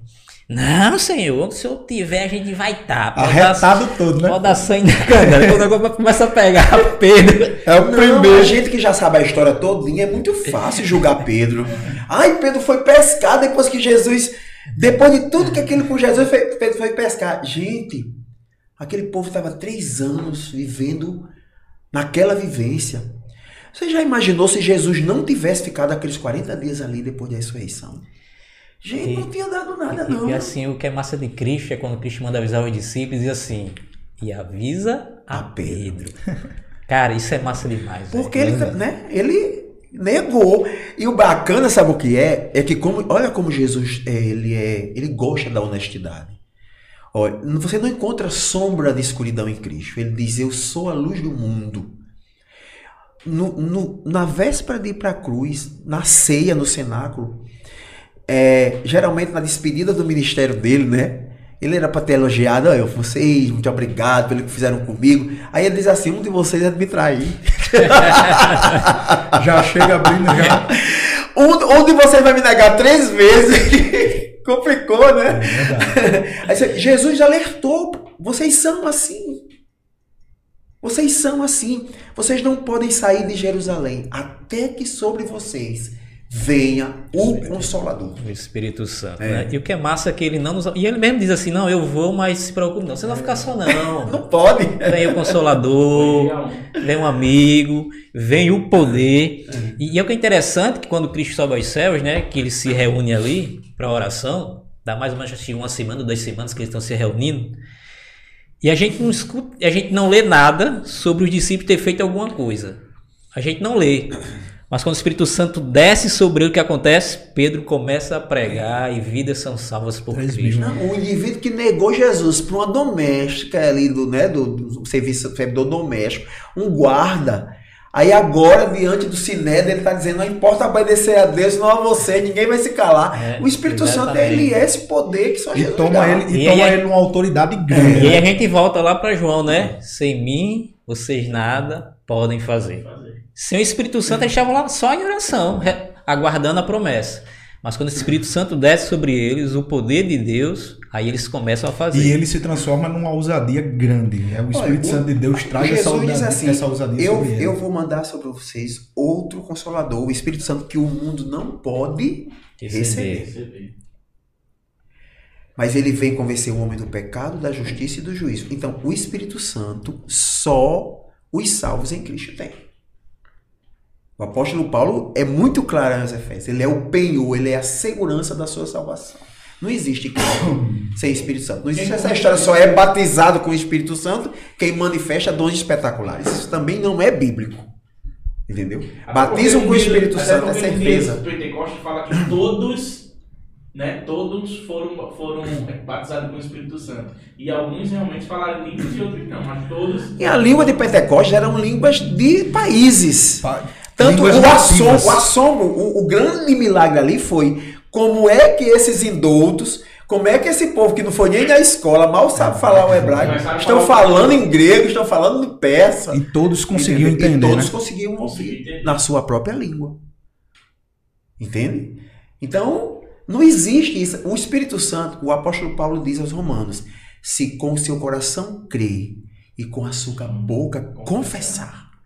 Ou seja, se você ele entrou em você a ponto de você dizer assim, eu quero uma mudança de vida. Porque não é brincadeira você mudar de vida aos 25, 30 anos, não. Você vem numa, numa perspectiva toda, só de repente você se vê levantando a mão no meio de um culto. Às vezes você não levanta, vai, você nem levanta, vai, ah, vai andando do cabo chamar. E você revisar sua vida todinha, gente. Isso é um milagre que não tem, não tem precedente, não tem, não tem como quantificar o tamanho disso. Isso chama-se conversão. Eu vou voltar do caminho onde eu estava caminhando para trás. Né? E quantos de nós no meio da- do caminho da fé precisa voltar? Porque esse Senhor, ele é um Senhor ah, é pro- do processo, no processo conosco. né? Ele diz: se e olhe para firmemente para Cristo, que é o autor e o consumador da nossa fé. Então é uma é uma é um chamamento mesmo, é um chamamento para a vida, não é para um instante, não é para um momento de podcast, não é para um momento de pregação, é na segunda, na terça e na quarta-feira. Todos os dias. Não, é- não é só ir a um culto, É. eu, eu tinha um pastor que falava isso, não é ir a um culto, receber uma colher de chá, né, da palavra, É de xarope, né? é, e na segunda-feira você dizer, tô fortificado. Não é só isso, né? Tem além do que isso. Agora né? você veja como a igreja é importante. Porque a estatística é de que não se abre Bíblia em casa. Não tem culto doméstico em casa. Não tem Hoje- oração para os meninos dormir. Hoje não, Não mais, tem né? oração na hora da refeição. Se não fosse a igreja e o culto de domingo. Com aquela palavra. Tem gente que fica a semana toda com aquela palavra e quando chega a quarta já esqueceu dela. Então há uma necessidade de você ter uma responsabilidade de cuidar de você mesmo, não colocar sua vida sempre aos cuidados de outro. E, e eu acho que isso é um, é um grande dilema também, porque é uma, uma das coisas que eu vejo que acontece muito, né? É você querer colocar essa responsabilidade que é sua para outra pessoa. Se você não tiver autorresponsabilidade, se você não tiver autorresponsabilidade para puxar as rédeas e dizer, não, errei nisso, preciso melhorar nisso, preciso crescer nisso aqui, isso aqui que eu tô passando vai me fazer crescer futuramente nisso, nisso, nisso. Se você não tiver essa visão, meu irmão, e sempre jogar para outra pessoa a responsabilidade, você não vai evoluir. A minha cabeça é isso. E achar que Você a vai parar vida... na vida aqui e vai dizer, não, deixa os outros tomar conta da minha vida. É basicamente, na minha cabeça, é E, e basicamente achar que a isso. sua vida espiritual depende do pastor, né? E não só do pastor, e muitas das vezes do, do irmão, do irmão. Pronto, tem, um- tem uma pessoa, você já conhece, É, tinha uma pessoa que toda vida que precisava de uma mensagem de Deus dizia: Vou ligar para irmão fulano de tal. Ele tem uma palavra de Deus para mim. E uma vez, Chiquinho, uma vez junto comigo, escutou essa pessoa falando isso, e disse assim: Rapaz, e a Bíblia? Não serve não? Só serve se for irmão fulano de tal. Você tem a Bíblia todo dia, leva para a igreja, leva para casa, mas ela não serve não, só serve se for a palavra tem que vir da boca de fulano de tal para poder servir. E a gente Infelizmente é hoje que acontece. Era o que eu ia falar agora. Pessoas procurando é, profetas e não procurando qual é a diferença? E aí eu verdadeira pergunto. E qual é a diferença? A pergunta que eu faço. Qual é a diferença disso para um amuleto da sorte? É, Qual é a diferença disso para um santo? fica muito parecido, né? Entendeu? Cigano, Um cigano. Qual é a diferença? Vou lá na mulher para a mulher ler minha mão. Qual é a diferença disso? Para uma pessoa, vou lá em fulano, porque fulano tem a palavra. Eu Ou senão- creio. Ou senão vou lá para ela orar por mim. É, eu creio, eu creio muito é, no que o pastor já até falou aqui, né? A gente também já frisou. É, o evangelho ele vai da porta do seu quarto para dentro e ele continua na igreja. Ele continua nas ruas, ele continua no seu dia a O dia. evangelho é uma maneira de viver. É, é um estilo de Estilo vida. de vida. Uma maneira de, que você que Deus deu para você de viver nele e com ele. E não é todo mundo que consegue, né? Porque é difícil, cara. Difícil, difícil. Você tem um estilo de vida, você ser uma pessoa regada, centrada, uma pessoa disciplinada, você vive aquilo ali tudo conforme tem que ser. Mas, olha, tudo- Muito- muitos mas- acham mas, olha, impossível. É, é, é impossível se você pensar, se eu pensar em chegar lá em Jandaíra, estando aqui, a distância é grande. Mas quando eu sair daqui e for até minha casa, essa distância já diminuiu. Então eu não posso pensar lá na frente. Eu preciso, eu preciso pensar que eu posso andar hoje até a minha casa. E Deus, ele é. Se, se não fosse assim, Deus não era. Jesus não era nosso advogado. É verdade. Porque por que que você acha que Jesus nasceu de mulher, foi criança, foi adolescente, passou por todas as etapas da vida? Porque quem salva a gente não é só a morte e a ressurreição, é a vida santa dele.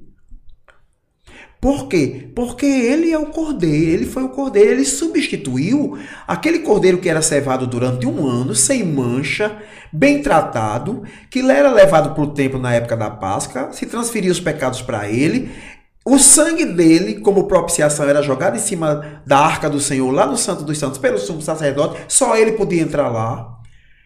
Quando João vê Jesus, o que é que João diz? Eis o Cordeiro de Deus, aquele que tira o pecado do mundo. Esse homem veio substituir aquele cordeiro branco, imaculado. Ele não podia ter defeito.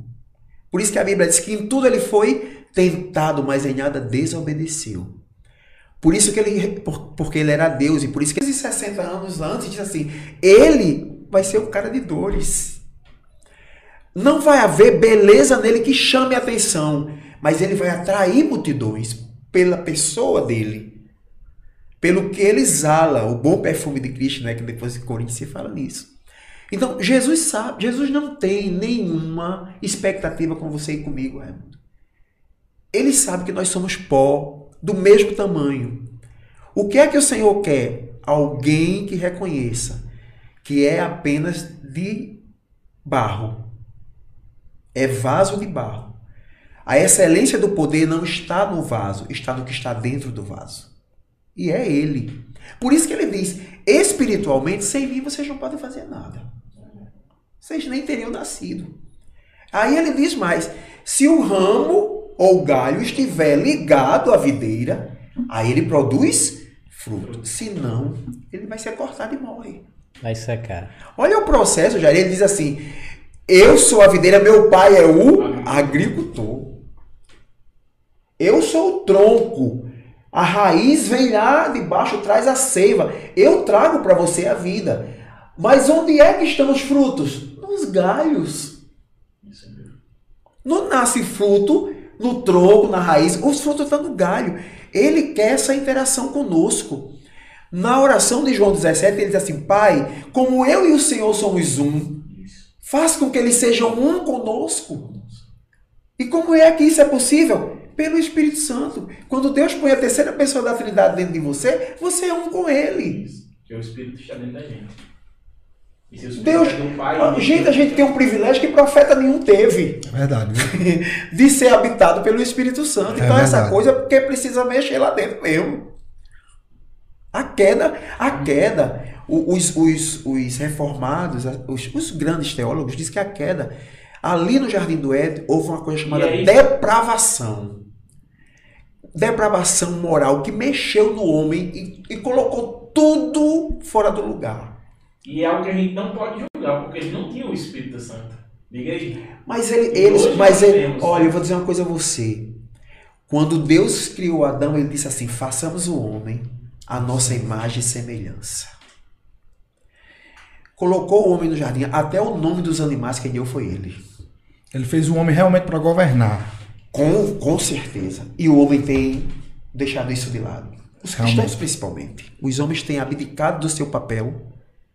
E por isso que há uma enxurrada de mulher tomando posições, porque o homem abdica muito do seu papel, né? Mas o Senhor, ele é um ser relacional, ele passava todas as tardes para conversar com eles. E o que é que Deus conversava? Como é que foi? Como é que foi seu dia? Como é que está a relação sua com a com Eva? Deus conversava, como ele quer conversar com a gente. Mas preste atenção como a boca da gente é fechada para Deus. Sabe, a gente faz aquela oração formal. Quando a gente ora cinco minutos de joelho, já tem um lá na frente cantando um hino, porque a oração não tem mais o que dizer. Já foi com oração? Já. É assim. É desse jeito mesmo. Quando tem um mais ousado que a oração fica diferente, aí já tem um olhando pro relógio. Porque vai passar do tempo. Gente, isso é um absurdo que acontece conosco. Porque a naturalidade com que Deus trata a gente, não, ele não tem essa reciprocidade. É muito, tudo muito formal para Deus. E o Senhor disse: Quem foi que disse a vocês que eu gosto disso? Dessa formalidade, desse cântico com a boca quando não vem do coração? Eu abomino isso. A oração do publicano é a oração do fariseu. Está ali bem- muito claro como é que Jesus gosta das coisas. Agora nós não lemos. E quando lemos, não pensamos. Pô, pastor, como é que você sabe disso tudo? Não foi seminário que me ensinou isso. Foi, não foi nem só a prática da leitura, foi pensar sobre o que eu leio.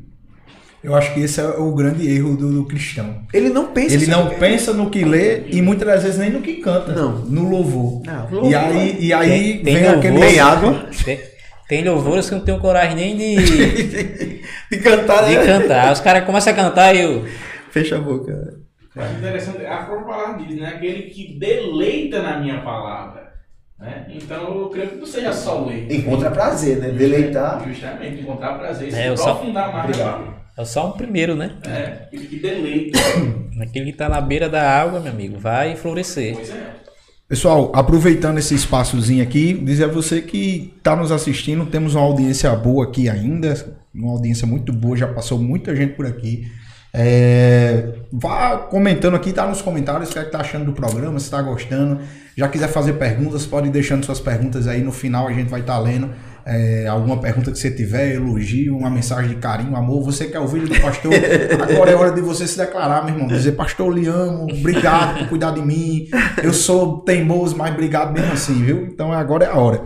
E também, se você ainda não se inscreveu no nosso canal, essa é a hora de você também se inscrever no nosso canal. Essa é a forma de você nos mostrar que tá gostando do nosso conteúdo, tá gostando do que a gente tem. Com rotina. certeza. Toda terça-feira. Se eu não vier pra cá, eu fico doidinho de juízo. então, é- essa é a hora de você se inscrever. Para você é só um botãozinho vermelho, você vai clicar e vai nos demonstrar que tá gostando do nosso projeto. E também nos segue no nosso Instagram, né? Diz aí, arroba. Não, arroba diz aí PDC, PDC. tá? Nos segue lá no nosso Instagram também. Dá nos dá essa força, força. né? Essa moral. E a gente agradece de verdade. Vamos dar continuidade. Dá continuidade aí, Gerão. Vamos lá. A gente né, falou muito aqui em questão de, de religião e há várias religiões, não é? E assim, qual a importância do diálogo interreligioso na promoção da compreensão e da harmonia em uma sociedade tão diversificada? Assim, porque eu tenho como pensamento a questão do respeito, É, né? tem que existir. né? O respeito eu acho que é acima de tudo. E muitas vezes nós queremos empurrar a goela abaixo o evangelho, que eu também sou totalmente contra isso. O próprio Cristo disse que não é por força nem por violência. E a gente quer porque quer que, que as pessoas engulam. Assim, e muitas vezes a gente vê é, essa forma de destratar uma religião da outra. Em vez de promulgar paz, promulga-se guerra. Assim, como se houver essa, essa questão assim e, e a importância do diálogo? Olha, eu eu vou responder com uma frase de Jesus. Ele disse: "Dê a César o que é de César e a Deus o que é de Deus". A religião, ela é uma palavra que diz que é definida como o religamento do homem a Deus, né? Quando Jesus falou para os, os fariseus, dê a César o que é de César e a Deus o que é de Deus, a gente não pode pensar só na moeda, no imposto. A gente tem que pensar que César estava pedindo muito mais do que o imposto. César tinha se colocado como Deus e estava exigindo de todos que estivessem debaixo do Império Romano a adoração e o culto a ele. Não é verdade? Igual Então- Nabucodonosor. e né? isso, então, a- a- igual ao, a o que aconteceu lá na fornalha, antes da fornalha. Então, a religião, ela precisa, os- as religiões precisam ser respeitadas, mas você tem que dar a Deus o que é de Deus. Quando ela sai do âmbito de Cristo no centro, aí você precisa respeitar a religião, mas não pode é, con- confirmar a religião. Então, o respeito tem que haver, porque o amor tem que haver. O amor não depende de religião, de credo religioso. Agora, a doutrina que você, bíblica, que você aprendeu e que ela é ipsilis e, Apocalipse diz que você não pode tirar nem acrescentar um côvado dela, porque a gente não tem, não pode ter essa pretensão, que os livros inspirados foram por Deus e estão ali Por mais que selados. alguns façam, né? Por mais que alguns façam, mas esses vão prestar contas. Olha o indivíduo, o já, indivíduo já tem alguém dizendo aí, as pessoas na internet, que a Bíblia ela deve ser corrigida. é Tem até o revisada. Tem É, até a Xuxa postou isso, né? A Xuxa disse que a Bíblia ela tem muitos erros, e- porque foi escrita muito antiga, né? E precisa que ser ser atualizada. Mas, Mas a- tem até alguns pastores, essa não sei se é conversa, é, mas tem até alguns tem, pastores que tem. estão dizendo que é, já foi, já tem algumas Bíblias que estão sendo impressas até de forma diferente, já tirando algumas coisas. Eu já, eu já escutei de gente assim, bem. É, porque assim, hoje a gente tem a internet e tem os seguidores. E isso dá muita coisa, né? É, tem gente que tem 20 milhões de seguidores. E, e polêmica da né? pano pra manga, né? É, exatamente. Então, assim. é o que rende, né, cara? Então, assim, É. se você rende é formador polêmica. de opinião, você tem que ter muito cuidado com o que você fala. Porque. Por que a que Xuxa diz isso? Porque ela não tem um entendimento bíblico. Então não, não tem como cobrar de Xuxa uma coisa diferente, não é verdade? Agora, alguém que tenha um entendimento bíblico, que tenha a Bíblia como fonte de estudo, é, começar a dizer determinadas coisas, aí fica muito complicado. Por isso que eu estou dizendo, você não pode dar honra a- ao que, não, o que a palavra não fortalece, não corrobora. Porque a gente tem que respeitar, tem que amar, tem que gostar, tem que sentar na mesa. Agora, não pode ir, ir contra os princípios. Princípios são inegociáveis. Valores, você até negocia. Agora, princípios não. Meu professor de grego, no seminário, ele dizia assim: nas coisas essenciais, unidade. Nas não essenciais, liberdade. Eu tenho que ter unidade de fé. Só quem salva é Cristo. Glória só a Deus. A salvação é por intermédio da fé e pela graça. E as escrituras é regra de fé e prática. É isso que eu falar. São os cinco pontos que fizeram o slogan da reforma protestante. Por quê? Porque naquela época estava se vendendo salvação como indulgência. Estava se vendendo lugares no céu.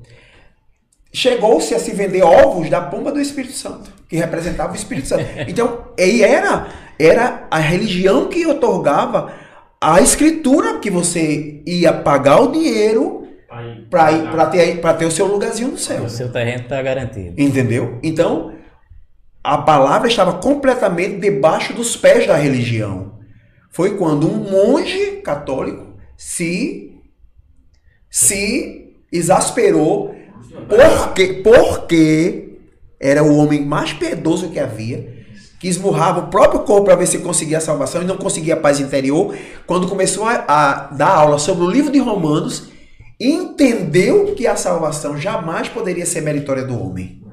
Não é verdade? Jamais Era, poderia era. Cristo que era o. Era Cristo quem Aí salvava. começou a questionar, tá errado. Aí, Aqui, diz que é pela graça. Pois e por que então quer Porque o cristão vive de fé em fé. O justo viverá pela, pela fé.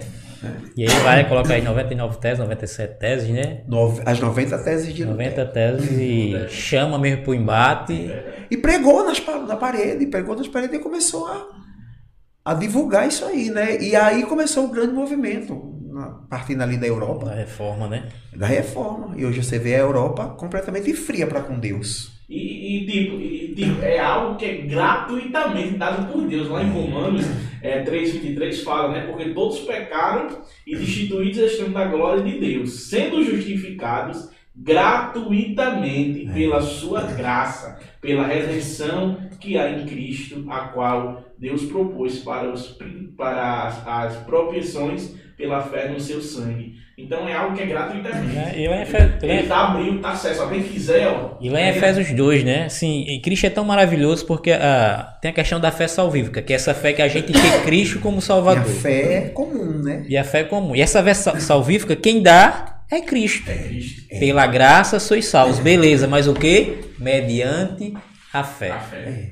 E Ou a seja, fé é um dom. É um presente de Deus. A fé de crer em Cristo como Salvador é um presente de Deus. Porque se não fosse é isso, uma atitude divina, eu concordo. porque se não fosse isso, a gente não, a gente não creria em Deus como Salvador. Então é Deus que foi é assim. Foi não foi nós que nos encontramos com Deus. Foi Deus quem nos buscou. Porque se eu digo que eu era perdido, quem me encontrou foi Cristo. Não foi eu que me encontrei com ele. Exatamente. Ele me encontrou. Certo? E ele me encontrando já foi uma atitude do próprio Deus de do céu mandar toda essa coisa de da minha aceitação. Eu, ele me encontrou, mas eu precisei dizer para ele assim: Eu quero, Senhor. Né? Então, essa atitude do homem já é uma, é uma partícula divina que aconteceu ali. É uma atitude divina. Foi, foi isso que o Senhor disse para Nicodemos. Se você não nascer de cima, se não vier uma ordem de cima, você não pode ver o reino dos céus. Nicodemos disse, como sendo eu com 90 anos, vou entrar no reino, no- na barriga da minha mãe? Ele disse, você está falando do nascimento da carne. Desse você já não pode mais. Agora, do espírito, você pode ter 100 anos. Você pode nascer com essa idade. Né? Então, aí o apóstolo Paulo diz aos, Efésios, né? É você, você é salvo pela graça, por intermédio da fé, e isso não vem de obras. É dom de Deus, É dom não de de Deus. obras para que ninguém Se glorie. Imagina um homem desse, né? Escutando, Nicodemos escutando isso. A cabeça do cara como é que fica, né, irmão? É, assim, e Nicodemos era um, um grande homem da, da Doutor da lei. doutor, da, lei. Chama Cristo o quê? À noite. E chama, mas chama de mestre. E chama ele à noite para que ninguém pudesse ver ele com Com Cristo. medo, né? Ele quis, ele, quis, ele quis se preservar, né? E acho que também foi uma maneira de não chamar muita atenção, porque ele era um homem de muito, muito respeito, junto Exatamente. com Gamaliel, eram os homens do Sinédrio. E, e foi através desse, desse, eu penso dessa forma, né? Que foi através desse, esse lugar secreto que ele chamou, Esse encontro, foi né? esse encontro que realmente mudou. Mas o Evangelho de João, Jesus, mente Jesus marcou os encontros ali, né, com a mulher de Samaria, que é outra, outro, outro, outro, é, outro momento de quebra, porque ali foi uma conversa Quebra de paradigma. é, total, de né? paradigmas, de preconceito, com a própria Cultura. mulher, com a própria nacionalidade, né, com aquela separação horrível que havia, que todo mundo, todo judeu evitava passar por ali. Ah, Ia Uma quebra Jerusalém por um caminho muito mais longo, que era nas margens do Pra- Jordão, mas passar. a Bíblia diz que era necessário que Jesus passasse por Samaria. Esses encontros todos foram pensando em nós. E a mudança dela, né? A mudança dela é uma mudança radical. Percebeu Jesus? Jesus é perceptível. Quando você, quando Jesus está, você sente o clima. Na série até, na série, é, a, a personagem dela, né? é, na série é muito interessante a forma dessa mudança. Porque antes disso, no, no comecinho da série, é, o chefe lá foi chamado para expulsar os demônios dela. E logo após Jesus encontra com ela. Faz essa analogia, né? Na série.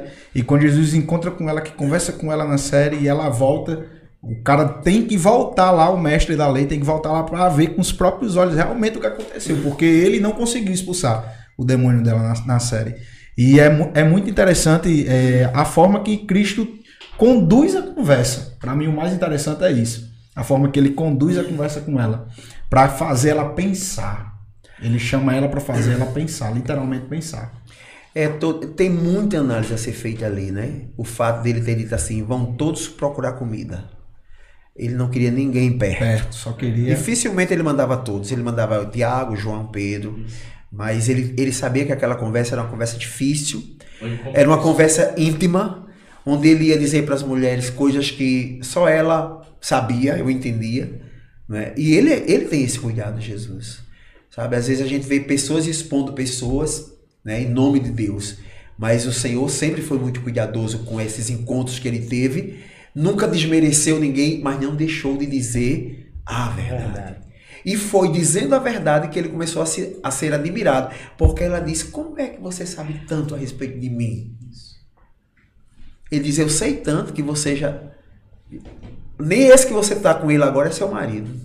Aí quando ela diz, vixe, que é Entendeu? Ele, ele sim, quando ela diz assim, mas como sendo tu? Ela começa entabulando uma conversa, censurando ele. Aí ele chega e diz assim: agora eu vou dizer uma coisa pra ela que ela vai entender quem eu sou.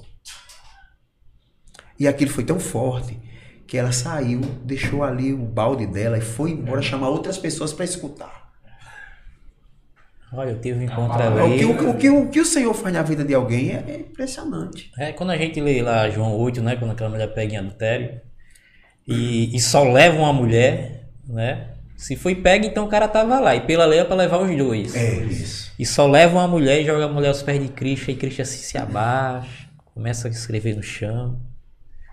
Cara, assim, o cuidado que ele tem com aquela mulher. Porque pela lei, não, pode jogar pedra aí. Pois é, as pessoas acham que eles estavam fazendo alguma coisa, eles estavam cumprindo a lei. Né? Ela foi pega em adultério. A lei era tirar fora da cidade para nem o sangue dela pingar. Terra Santa, né? A lei é cruel. E aí Cristo se levanta, olha, aquele que não tiver pecado pode começar a jogar pedra aí, tô nem aí. É. E aí começa a ir um por um, por um, ele vai pegar a mulher e diz assim, cadê aqueles que te condenavam? Não tem nenhum, mestre. Eu também não te condeno. E outra parte interessante é quando levam ele Jesus, né? Quando ele diz assim, ó, mestre, ou tu nega aí que tu é Cristo, que tu é isso, aquilo, outro, porque segundo a lei, segundo a lei de Moisés, ele diz, eu sou a lei. Né? Aí a afronta mais... É corajoso, muito corajoso. A ousadia, né? Muito corajoso. Porque eu vou dizer um negócio a Todos você, fosse eu. Todos querendo condenar. Por muito pouco afinava, né? dizer assim, Pra não ser preso. Ou tu diz que tu não é Cristo, que tu não é profeta, que tu não é nada não, porque segundo a lei de Moisés ele diz, eu sou a lei. Tremendo. Na série tem es- essa parte aí, é. é- chega os personagens a regala os olhos assim na hora. Cara, mas, mas assim, Cristo é maravilhoso. Quando a gente aprende de Cristo, quando a gente lê assim os evangelhos, principalmente o, o as bem-aventuranças ali, o Sermão do Monte todo, né, capítulo 5 ao capítulo 7. É lindo. Cara, é maravilhoso. Lições é, de ensino, é maravilhoso, lições, né? lições de vida. Tem gente que diz que se tivesse se o evangelho tivesse só o sermão do monte já era É, suficiente pra você já. Melhorar falando bastante. é Eu aprendi com, com, com o pastor, o pastor Pastor Igor, né? Assim, Jairo, todo mês Leia. leia o Sermão do Monte. Eu já escutei ele falando isso. Cara, também. e assim, traz ensinamentos maravilhosos. Traz ensinamentos maravilhosos.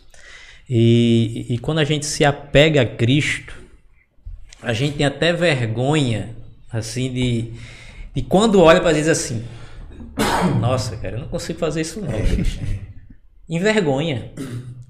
Envergonha. E, e muitas das minhas orações, e muitas das minhas orações diz assim: Deus, não me deixa ser um cristão mentiroso, Deus. Não me deixa. Não me deixa, Deus. Se é para me ser servo do Senhor, que eu seja um servo fiel e que seja de fato parecido com o Senhor. Porque não é fácil.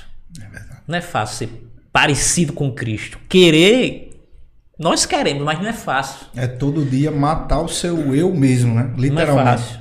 É, um abandono. Um abandono, se abandonar nas mãos dele. Exatamente. Pastor, como é que o senhor vê hoje? Eu acredito, eu particularmente acredito de verdade que a gente está vivendo os últimos tempos. Não por conta da guerra só de Israel e Palestina, né? Mas porque realmente eu vejo que a tecnologia, a humanidade, a Os sinais mídia, muito presentes, tudo né? É. caminha para isso. E eu brinco com o Jairo, às vezes converso com ele sobre isso e até com alguns amigos próximos. Digo que a maior arma que o diabo vai ter é a tecnologia. Muitos não pensam nisso, mas para mim o anticristo ele vai usar muito a tecnologia a favor dele. né, principalmente para perseguir a igreja. Né? Na China, não sei se você está em casa sabe disso, mas a China ela tem um, um sistema de vigilância que se você for foragido do governo qualquer coisa do tipo, você pode estar, meu irmão, no canto onde tem um bilhão de pessoas. Através da inteligência artificial, consegue achar seu rosto e você lá consegue ser identificado. Então eu vejo isso uma arma muito grande para o anticristo até perseguir a igreja de Cristo, né? E na visão do senhor como pastor, como é que o senhor vê a, a, os dias de hoje, né? Os dias de hoje, além de ser uns dias breves, né? Que a gente acorda, eu acordo 5 horas, 5 e meia da manhã, quando eu vou ver já tá de noite. Passou voando que a gente nem percebe. Olha, o, o sermão do 24 de Mateus fala, Jesus diz assim: na geração em que esses sinais estiverem todos presentes, está próximo a minha vida. Desse dia ninguém sabe, nem eu, só o Pai, né? Mas se, mas se eu morrer amanhã, Jesus já voltou para mim.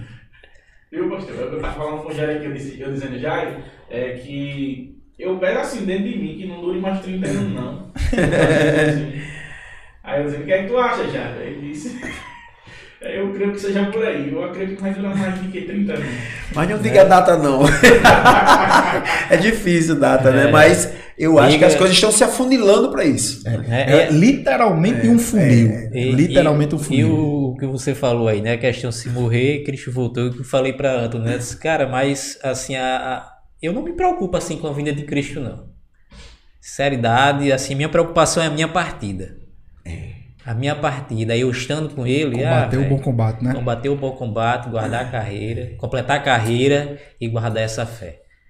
Assim, a volta de Cristo pode acontecer sinais e mais sinais, e mas eu quero saber da minha partida. Tem muita, tem muita gente que acredita, né?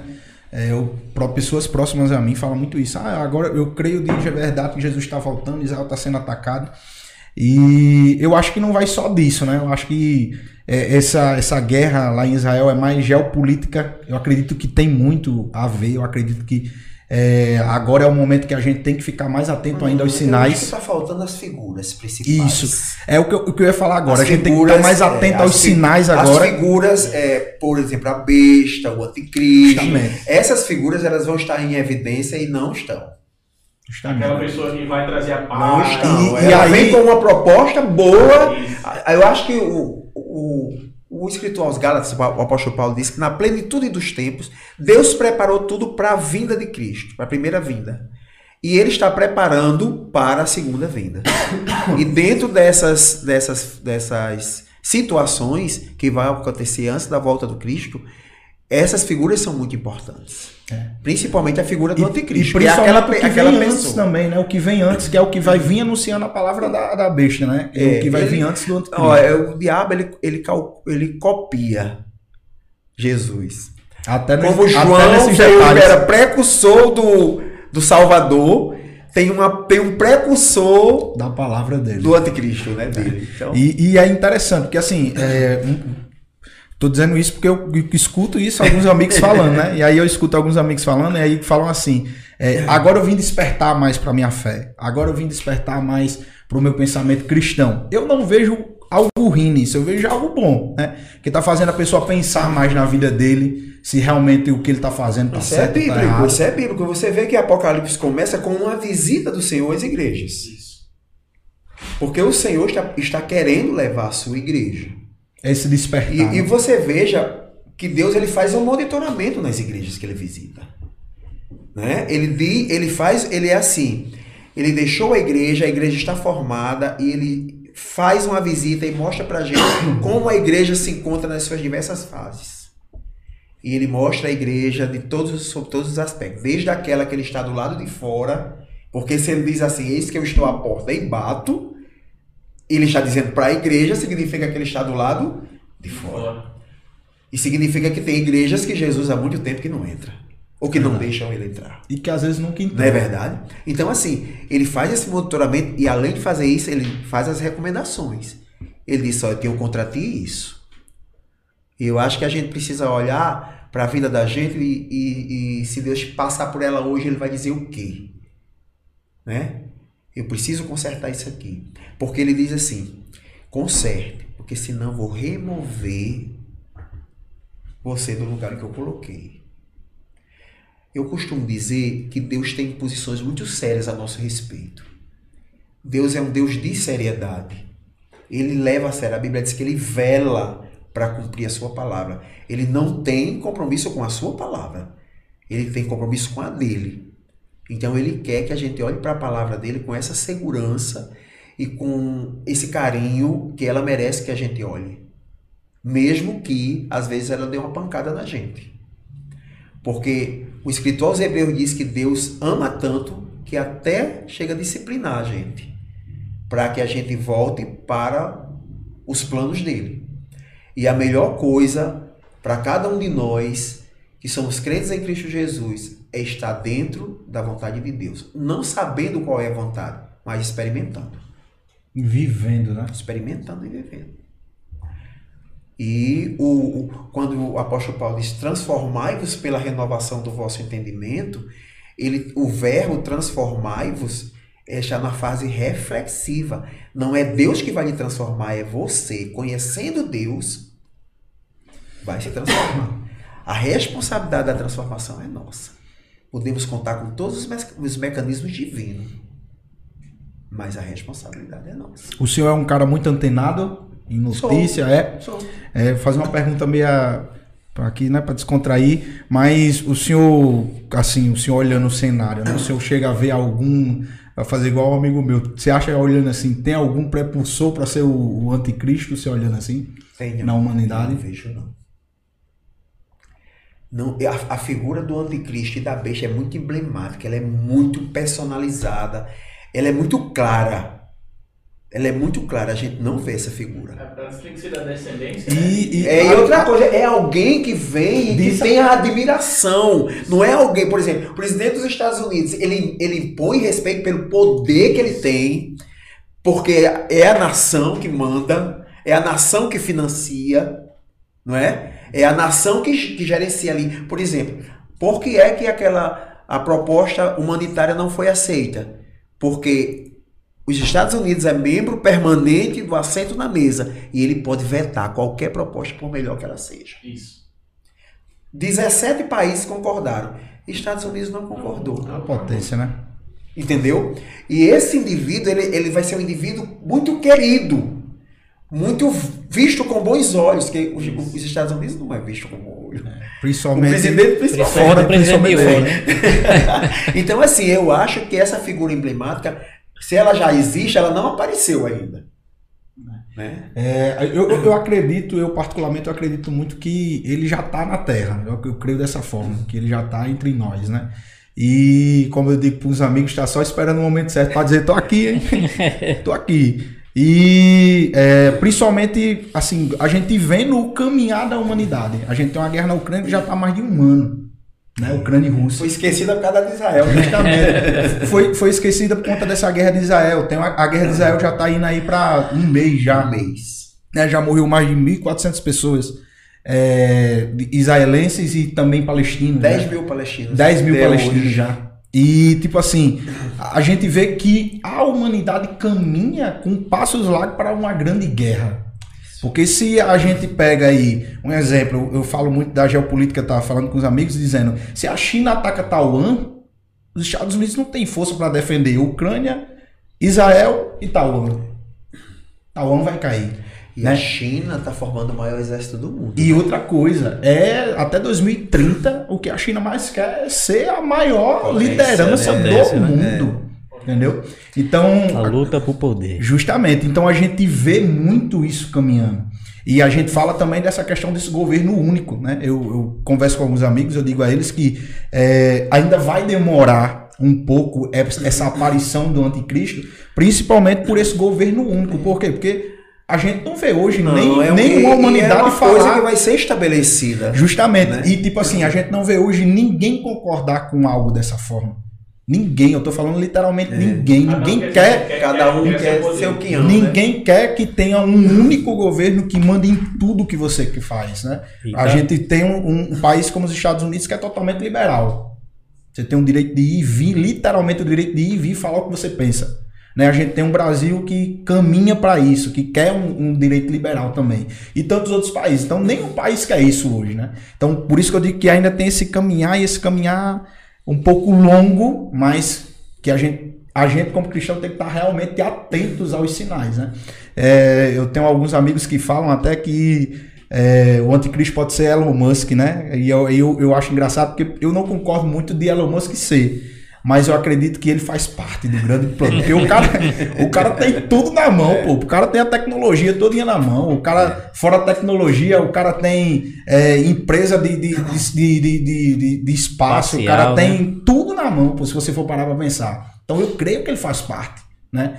E quando a gente para para falar sobre escatologia, eu, eu gosto muito de escatologia, gosto muito de conversar sobre, porque a gente para para pensar e, e ver esses detalhes, né? Que muitas das vezes passa despercebido. E é meio que tabu a escatologia. É. Para a própria igreja é um tabu, as pessoas quase não sabem nada de é. escatologia. Não se tem mais uma disciplina assim de, de ensinar é. sobre escatologia, né? Tem muitos pastores assim apocalípticos, né, que usam do medo para disseminar aí o evangelho. Verdade. Né? O que tem mais na mídia hoje são esse tipo de pastores. Mas assim, um estudo mais aprofundado de. E sério, né? E sério. Aprofundar, sério, de, de, pesquisa mesmo. Exatamente. Porque é, ah, não pode espiritualizar muito as coisas nesse Tem que sentido. ser muito lógico, né? São coisas muito, muito sérias. Principalmente Apocalipse, é. né? Não tem como. Porque né? já é muito 70, metafórico. 70% né? é, é, é tudo muito de metáfora, porque assim, como que alguém recebeu uma revelação há milênios atrás, sem saber que isso. Então ele foi vendo as coisas e foi dizendo como ele achava que era ali, né? Exatamente. Porque hoje a gente tem uma, uma. a gente, se alguém fosse escrever o Apocalipse hoje, eu acho que seria mais claro. Porque a, tecno, a própria tecnologia mostra as figuras, né? Uhum. E, não, e não foi, porque quantos ais já foram despejados sobre a humanidade? Exatamente. É verdade. O último ai, o último ai, a Covid. É verdade. Um vírus, um vírus colocou o mundo de joelho. Tu imagina o poder de Deus, cara. Um vírus colocou a humanidade de joelhos. É mesmo, né? Um vírus. É, é, é, impressionante isso. Eu fiquei impressionado. A, a, principal lição que eu tirei disso foi: Meu Deus do céu, um vírus tirou todo o poderio. Todo mundo ficou de calça curta. Pegou todo mundo desprevenido. Pegou todo mundo de surpresa, né? E é assim que as coisas com Deus. É. E, e isso. E um pouquinho isso, da ira dele, né? e isso, isso mostra também na questão, trazendo para o que a gente estava falando, né? Que é, a, a, a, além da humanidade estar tá caminhando para esse caminho, né? Para esse lugar. É, a gente como cristão, eu, eu penso dessa forma. Eu penso que cristão ele tem que ser antenado e saber de tudo, literalmente tudo. Tem que saber sobre política, tem que saber so, sobre tudo que rege o mundo, né? Que governa o mundo. Porque senão, se a gente não souber e não se atualizar sobre isso, a gente vai ser enganado, vai ser levado de uma forma fácil é, pela grande mídia, pela é, grande imprensa. Porque hoje em dia, meu irmão, qualquer pessoa que chegar de paletó, de terno e gravata, com a Bíblia na mão, prega na realidade, a, a gente sabe muito pouco. É muito vasto. Tudo é muito vasto. Conhecimento é muito acelerado é muito acelerado. Então a gente conhece a superfície. Alguma coisa a gente precisa conhecer com mais profundidade.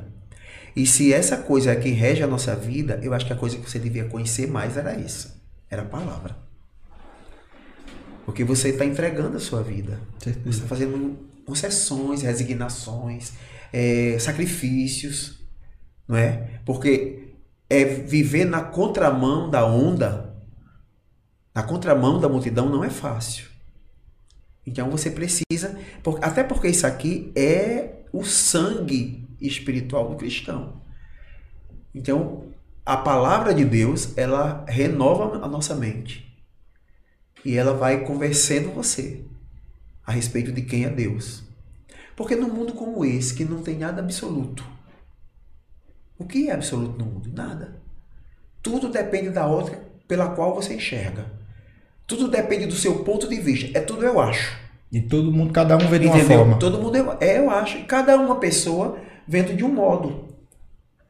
Como é que você pode querer transformar a única coisa que é absoluta, revisar ela para que ela fique relativa? se, se os nossos pés chafurdam em terreno escorregadio, Aí você quer que a âncora, que a pedra de Sião seja revisada. Aí a gente vai encontrar segurança onde? Verdade. Se eu quero transformar a pedra em, em terreno escorregadio. Então, o, o tomar a sua cruz é isso. É você entender que a verdade de Deus é a verdade absoluta. Apesar das nossas relatividades e, e limitações, Deus, Deus quer conviver com a gente. E ela cura. Sim. E ela cura. É. São quantos anos já do pastoreio, pastor? Acho que do, 12 de pastoreio, acho que 12. É porque eu fiquei um tempo fora. Eu fiquei cinco anos fora. Porque foi difícil. Eu acredito. Foi muito difícil. Era muita coisa. Uma profissão muito exigente. Um pastorado muito exigente. Eu sou muito exigente. Eu sou muito exigente com aquilo que eu faço. né? E comigo mesmo, às vezes. Hoje eu sou bem mais Aleável. eu sou bem mais trabalhado. Por Deus. por Deus, e às vezes isso me, dá, me deixa muito mais descansado. Sabe?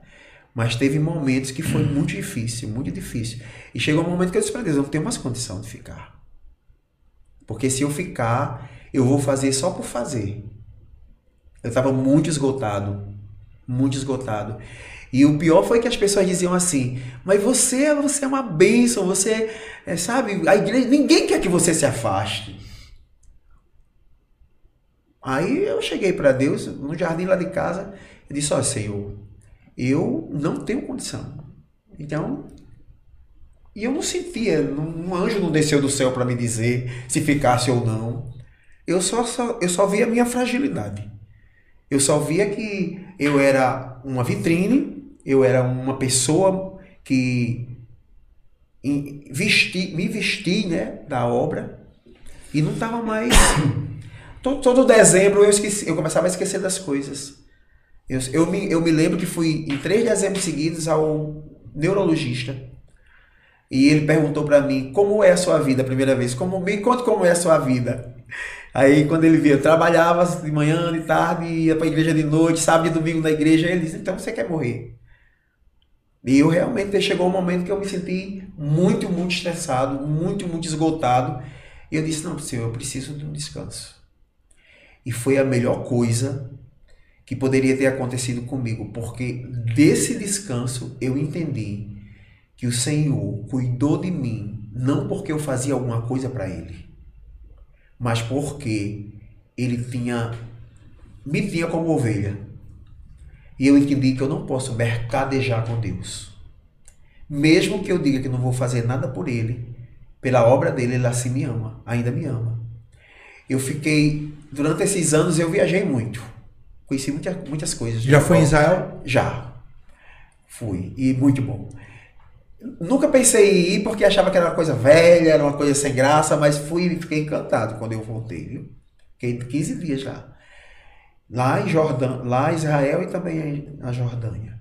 Show. E depois eu fui na Turquia. Então eu viajei muito. E eu nunca senti o cuidado de Deus tão grande comigo como nessa época que eu me afastei do pastoral. Tanto é que, que eu já tinha planejado a minha vida, não, vou viver minha vida como uma pessoa normal, né? Nunca imaginei que eu ia voltar para a igreja para ser pastor de igreja. E quando o Senhor disse, você tem que voltar, aí eu não pensei duas vezes. Eu disse, Senhor, eu acho que eu não sei mais nem como me portar como pastor. Mas, Então, da mesma forma que é, Deus, né, ele deu o escape, né, para aquele momento você pu- pudesse é, refletir, Se encontrar. suas forças. Da mesma forma que ele chegou e deu esse escape, foi da mesma forma que ele chegou chamando e disse assim, é você que vai. Eu disse, eu não, tão, não tenho planos para isso. Eu não penso mais nisso. Ele disse, mas é você que vai.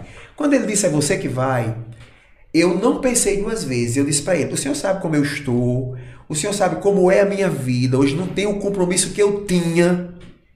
Porque quando você está Que é um na obra- compromisso grande. Gente, é um compromisso. de- A disciplina é outra. O seu momento é outro, a sua responsabilidade é outra, su- o seu temor é outro, entendeu? O Senhor, o se o Senhor me quiser, e se o Senhor for na frente, eu vou e o Senhor vai fazendo. Eu não tenho projeto, não tenho estratégia, eu não tenho nada. Eu entrei só por obediência. Porque eu não poderia dizer não para Deus. E eu, eu sempre sou muito honesto com Deus. Eu disse a ele: se o senhor acha que eu posso, então vamos lá. E eu lembro que eu, hoje, eu, eu digo a você, eu estou num lugar ótimo, dentro do reino. A igreja, a gente tem vivido juntos, construído juntos, é um novo tempo da igreja. Mas, e aí hoje eu me sinto mais, bem mais confortável. Amém. Né? Muito, muita, revi, revi muita coisa, revisei muita coisa. Hoje eu sou uma pessoa bem mais descansada também. Antigamente eu achava que se eu tivesse cinco de A eu resolvia tudo. Eu, eu pensava assim mesmo. Hoje não, hoje eu quero fazer só a minha parte. E quero dar a oportunidade que outras pessoas façam. E tem uma menina lá na minha igreja que ela disse, pastor, o senhor está numa nova versão e essa nova versão é ótima. Porque a gente aprende, eu acho que isso é aprendizado. Eu nunca, você nunca vai saber de tudo. As fases da vida, ela, ela precisa ser vividas, analisadas. Você precisa entender que supremo só Deus. E não existe nada melhor quando a gente é, se encontra. É. Não existe nada melhor do que isso. Estar em paz Porque é muito bom, né? quando você se encontra, quando você Essa- entende É. o seu limite, Esse- até onde você tem que ir, irmão, é maravilhoso. Quando, quando assim que eu disse, tomei a decisão, né, alguém dizia assim, mas Deus vai pesar a mão. Eu escutei muito isso. Deus pode pesar a mão porque você não tem motivo para sair. Porque as pessoas só enxergam você como uma bênção. Que ela é para você. Elas não enxergam todo o desgaste, porque é desgastante. É desgastante ser pastor. É a graça de Deus que nos encaminha. E à medida que você vai mergulhando na graça, aí você vai isso vai se tornando mais fácil. Por isso que Deus diz para Paulo: não se preocupe. Você não vai ter tudo debaixo do seu controle. Você não vai ter tudo debaixo desse exemplo que você quer ser. Porque eu tenho o poder de aperfeiçoar você na fraqueza. A minha graça ali basta. Então eu sou uma pessoa mais cheia de graça. Amém. Entendeu? Menos legalista, no sentido de mim mesmo. Hoje eu tenho pena de mim, quando precisa. Hoje eu tenho pena quando precisa, né? E, eu- e aí eu me tornei muito mais. Eu acho que eu, eu me tornei muito mais é, agradável. O convívio. Eu convivo com muita gente. Muita gente, de todos os tipos. Tanto no consultório como gente na de igreja. tudo, né? nos cursos, nas viagens, tudo eu convivo com muita gente. E eu gosto da forma como eu, como eu convivo com as pessoas. Eu gosto como eu aprendo com elas, como eu ensino. Eu escuto muita gente assim, pastor, o senhor disse isso há seis anos atrás. Lembra que o senhor fez isso? Eu nem me lembro de muita coisa. Esses dias um rapaz chegou lá na, na clínica, aí é, Renata, chegou, acho que foi Fagner, chegou e disse, tem um rapaz chamado Júnior. Disse que veio falar com o senhor. Digo, Mas Fagner Júnior tem muitos, né? Quem é? Ele disse, faz 20 anos que eu não lhe vê. Aí eu já me né? 20 anos. Aí eu disse, manda ele entrar. E quando eu entrei, quando ele entrou, eu vi que era uma pessoa que fez parte comigo da Igreja Batista, que hoje é Bara, lá em Parnamirim. E ele disse, ah, eu, eu, faz 20 anos que eu procuro você, encontrei você no Facebook e vim lhe agradecer. Porque ele disse que eu paguei o seminário dele todo em 5 anos e eu não me lembro. eu disse, é mesmo? Ele disse, não sei, é mesmo? Eu disse, é, não lembra não. Dessa eu esqueci muita coisa, assim. Eu acho que eu fui fazendo e não tenho noção do que fiz, sabe? Porque era muito, era muito de verdade. Era uma entrega. Era, muito- foi, sempre foi uma entrega, sabe? Com os amigos, com, com todo mundo, assim. Eu acho que eu melhorei muito como pessoa. Porque a minha função não é ser Deus. A minha função é ser uma pessoa. E uma pessoa melhorada, né? Trabalhada. Então eu acho que hoje o exercício do pastorado melhorou muito porque eh, Deus, Deus me refez. Sabe aquela história, Deus fez você um vaso novo? Ele faz. Eu creio. Ele, se você se permitisse quebrar nas mãos dele, Na mão do olheiro, né? é na mão do oleiro, né? As coisas ficam mais fáceis e ficam e você encontra o descanso que você precisa. A verdade, Thales, Thales diz muito isso, Gente, né? 10 e meia. É, estamos quase, tamo quase encerrando. A conversa tá de jeito? verdade. Tem, tem uma quantidade boa, viu? De pessoas nos assistindo ainda. 20 E- pessoas assistindo e já passou mais de 100. Mais de 100 Ah. pessoas já passou por aqui hoje. E Thales fala isso, né? É fácil a gente viver em paz, a gente é complica literalmente É, tudo. mas eu, eu digo isso demais pra mim. Eu digo demais pra mim. Eu tenho uma, eu tenho uma, uma responsabilidade e uma dívida comigo mesmo. Eu preciso me repensar sempre. Sabe, eu preciso olhar pra mim e não banalizar o meu dia, o, o meu momento ruim, o momento em que eu muitas vezes digo uma coisa, mas eu não penso aquilo. Eu preciso, e é isso que me traz a motivação para viver. E o fato de, de, de ver em Deus esse. Sabe, eu, cara, não tem como descrever Deus. Não tem. Não tem.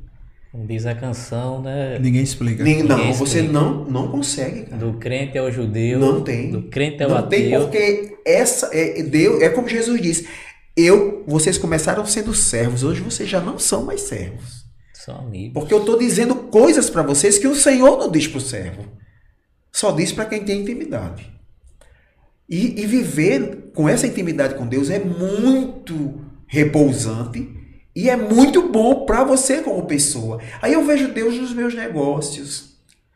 Sabe? Cada pessoa que chega até mim, eu sei que eu tenho uma série de qualificações. Eu estou na quarta especialização. Então eu não sou uma pessoa, um profissional comum. Eu sou um profissional que eu entendo da área que eu tenho trabalho.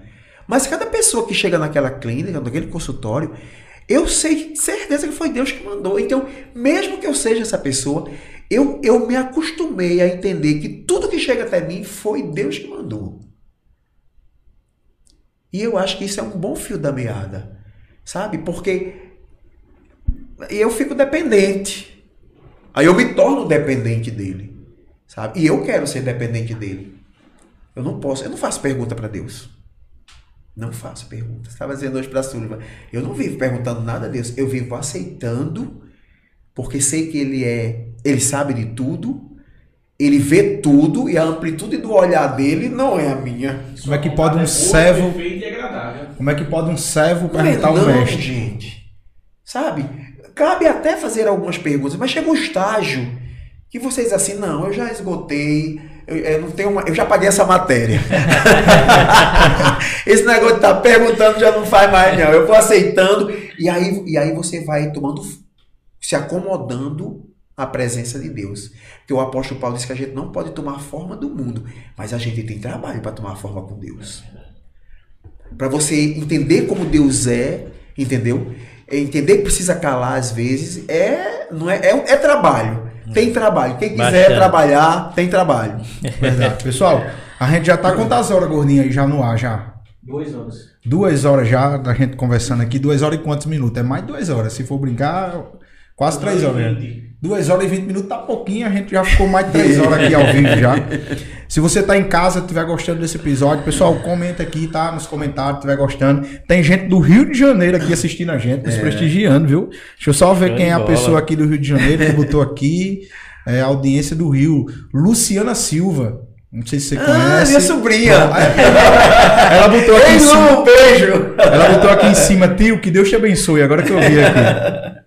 Então, se você quiser deixar algum comentário aqui, quiser fazer alguma pergunta, esse é o momento de você interagir com a gente, tá? A gente vai ler algumas perguntas aqui. E eu quero fazer, enquanto o pessoal vai fazendo algumas perguntas aqui, eu quero só fazer uma pergunta ao, ao pastor. 12 anos de pastor, né? 12 anos de ministério. É, à frente, a- apenas à frente da, da, da É, IBM, a né? única. A única. E aí eu quero perguntar, quantos milagres o senhor já chegou a presenciar? Já chegou a presenciar algum milagre? Eu já vi muita coisa. Muita coisa, muita coisa mesmo. Em todos os aspectos. Eu vejo Deus curando muita gente lá na igreja.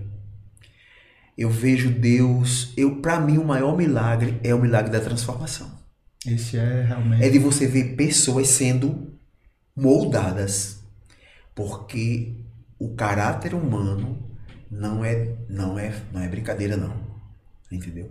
Então eu presto mais atenção nesses milagres do que nos milagres que acontecem de cura, O maior, Fi- maior mi- milagre o ma- é eu acho que o maior milagre, o maior, o maior milagre sou eu. É. É sim, eu tenho olhos para enxergar que Deus fez de mim uma nova criatura.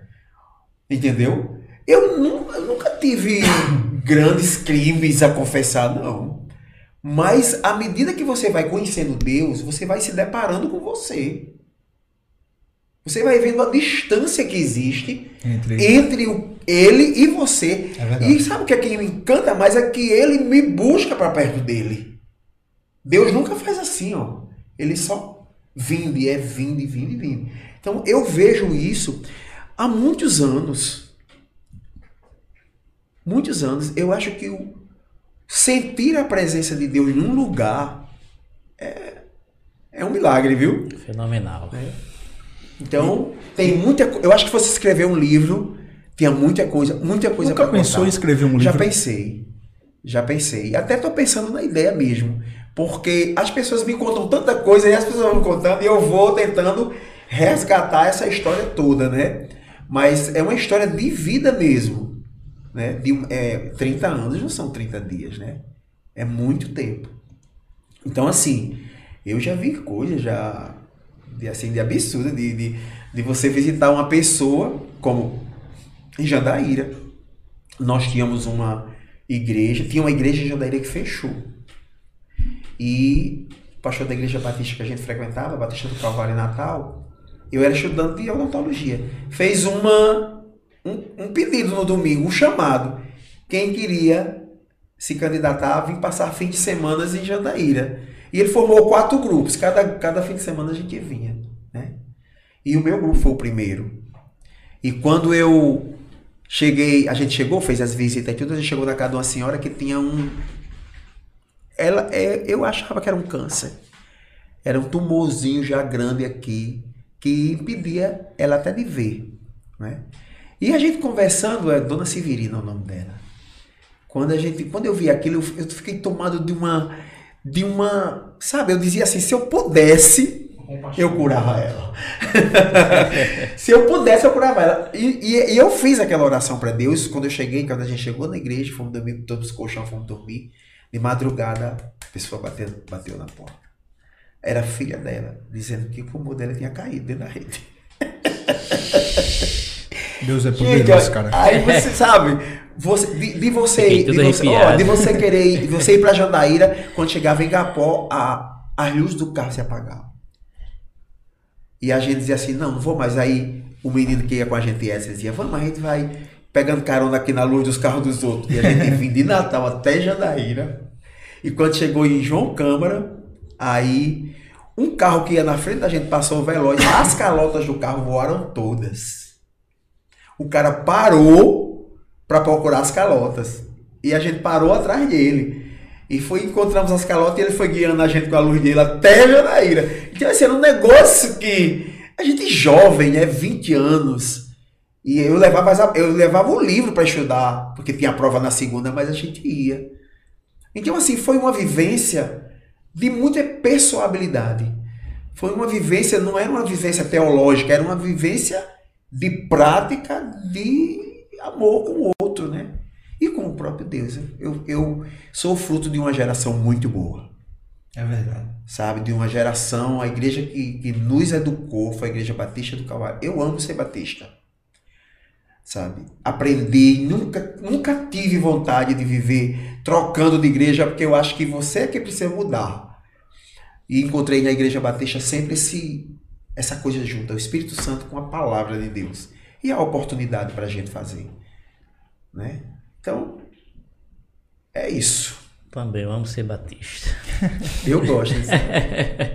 Show de bola. Pessoal, você que tá aí do outro lado da telinha, a gente tá chegando ao final do nosso episódio. Mais uma vez, pastor, muitíssimo obrigado por ter vindo, muitíssimo obrigado por estar aqui, né? E a gente ficou muito feliz, né? Hoje o bate-papo foi muito bom. Para você que não sabe de bastidor, a gente não usou nada do roteiro. São Nada. duas Só a primeira pergunta. Acho que umas duas ou três aqui. Só a primeira pergunta a gente usou aqui no meio aqui, mas não foi nada, nada roteiro. Aqui foi tudo conversa, bate-papo. E eu amo conversar. Eu amo conversar porque quando a gente conversa, a gente consegue ver um lado da pessoa que a gente não conhece. A gente consegue olhar além daquela pessoa que a gente cria, né? Que a gente É, cria na é. nossa cabeça. E é muito bom conversar principalmente sobre Cristo, né? Cristo, é, Jesus, cara, às vezes falta até palavras, mas é maravilhoso, maravilhoso de verdade. Poder saber que a gente é, luta muitas das vezes com a, queremos lutar muitas das vezes com a nossa própria força, Abraço. com o nosso próprio jeito, muitas vezes ignorante de ser. E mesmo assim, ele não nos aponta. Pelo contrário, ele no- nos traz mais para perto e mostra mais ainda o que a gente precisa mudar, né? Eu acho que o mais lindo em Cristo é isso, é todos os dias ele mostrar pra gente como um espelho, né? É ol- olhar literalmente como um espelho, você vê o que você precisa mudar no seu corpo, na sua espiritualidade. E a gente agradece de verdade por você ter vindo. Eu acredito que Jário está muito feliz. Jário, contar outro bastidorzinho aqui, Jário dizia assim: homem, a gente tem que trazer um pastor para falar de Deus, mas a gente traz todo mundo. Eu disse: Jário, meu filho, você tá certo, mais que certo. Vamos levar outro pastor, porque realmente a gente trouxe o primeiro e passou um bom tempo sem trazer, né, É, Gerão? assim, não, não sou Pedro não, mas estou em êxtase, velho. É bom. É muito É bom, bom. é muito E bom. se brincar, a gente continuar mais tempo aqui, viu, Gerão? Com certeza. É porque realmente a hora não deixa, mas fosse mais cedo, fosse 6 horas da noite, começasse o podcast. A Lúcia Silva disse assim: é, passaria a noite toda ouvindo você e seus colegas. Bom, E a gente, a gente fica muito feliz que você que está em casa também está gostando do bate-papo. E literalmente a, a gente gostou, particularmente eu amei muito. Sinta-se convidado para voltar aqui mais vezes. Assim que você quiser vir, lance seu livro, venha fazer o lançamento aqui. O lançamento Faça, aqui, né? Faça primeiro o livro, escreva primeiro, lance e quando lançar, vem aqui para a gente poder divulgar o livro. E o senhor é um homem de Deus e eu acredito muito nisso. Eu gosto muito de conversar. Já tive algumas conversas em particular com o senhor e gosto muito de conversar. É bom que a gente para para conhecer mais a pessoa que tá E eu quero, eu quero incentivar vocês a, a levarem isso adiante, né? O projeto adiante. Eu acho que é, a época merece coisas assim. Né? Nós precisamos entender que existe uma série de ferramentas que são que levam muito mais ao alcance do que as antigas. Verdade. né? Então, quem tem a oportunidade de usar essas ferramentas precisa se esmerar em fazê-lo, né? E precisa mesmo é, fazer isso conhecido com marketing para que as pessoas tenham acesso, porque se o conteúdo é bom, quanto mais pessoas ouvirem, melhor Com certeza. né? Então, parabéns pelo espaço, né? Que Deus possa multiplicar os patrocinadores. Em nome de Jesus. É gasto, é gasto viu? é, né? A gente- Depois, quem sabe a gente não patrocina, né? A de clínica, bola. né? Vamos pensar nisso aí, porque é, uma coisa bem bacana Com isso. Show certeza. de bola, show de bola mesmo. Gerão, Vamos lá? Vai pros comentários? Vai. vamos. Tem- a maioria dos comentários aqui não tem perguntas, né? Só elogio. Mas uma muito- aí, né, Muito, muito elogio, né? Josenildo Galvão, tô grande homem de Deus, excelente profissional. Não sei se o senhor conhece. Nosso querido amigo Osmar Barbalho, né? Ah, os mal ia ficar de fora dessa. da nossa terra, né? Lá de Afonso Nossa, Bezerra, meu Afonso, querido né? amigo. Ah, Nosso missionário. Afonso Bezerra é terra de gente. É, viu? Lá em Afonso Bezerra, a gente. é, eu só me lembro de Wellison, né? Quando eu falo de Afonso Bezerra, porque era um cara que. a- Sim, amava, você é de Afonso É. Bezerra, é, é verdade. É um cara que amava missões. Eu aprendi a amar missões através de Osmar e Wellison. Eram as duas pessoas que tinham referência. O Wellison pela questão de oração, o Wellison orava demais. E Osmar era pela questão das almas. Eu olhava para Osmar assim e ficava, meu irmão, esse bicho é louco, eu quero ser louco igual esse cara. E sempre gostei muito, muito, muito mesmo. É, deixa eu ver mais quem aqui. Daniel, Daniel Luciano botou boa noite, galera. Graças paz. Muitos, muitos elogios. Até o nosso amigo Teu Maia também passou por aqui hoje. Muitos elogios, muitos elogios mesmo. Não tem pergunta, muitos elogios. E aí eu quero deixar, pastor, a câmera agora aberta para o senhor, para o senhor poder dar as considerações finais, né? E eu queria fazer uma pergunta, uma perguntinha para terminar, mas queria que o senhor respondesse do fundo do seu coração mesmo. Para o senhor, o que é a vida? A vida é a oportunidade que Deus nos deu. É uma oportunidade que Deus nos deu. E Ele nos deu lá no ventre da nossa mãe. E essa vida, ela, ela vai sendo desenvolvida. E é o desenvolvimento dessa vida que conta. Não se pode fazer nenhum veredito se ainda o processo da vida continua. Eu digo muito, ninguém ainda está no inferno, porque a graça, a porta da graça está aberta. E enquanto eu estiver vivo, eu tenho a possibilidade de melhorar a minha vida. E digo mais, quando eu melhoro a minha vida, eu melhoro a vida de quem comigo convive. Então a vida ela é um exercício, um exercício que fica mais fácil quando você encontra parceiros. Porque ninguém constrói nada sozinho. Já dizia aquele velho ditado: sonho que se sonha só, fica sonho. Mas sonho que é compartilhado se concretiza. Quando Jesus fala que a igreja é o corpo, ele não está falando que você é igreja. Quem diz eu sou igreja está mentindo. Você é templo do Espírito Santo. Igreja é uma associação de membros. É o corpo de Cristo. Eu preciso de você para ser igreja.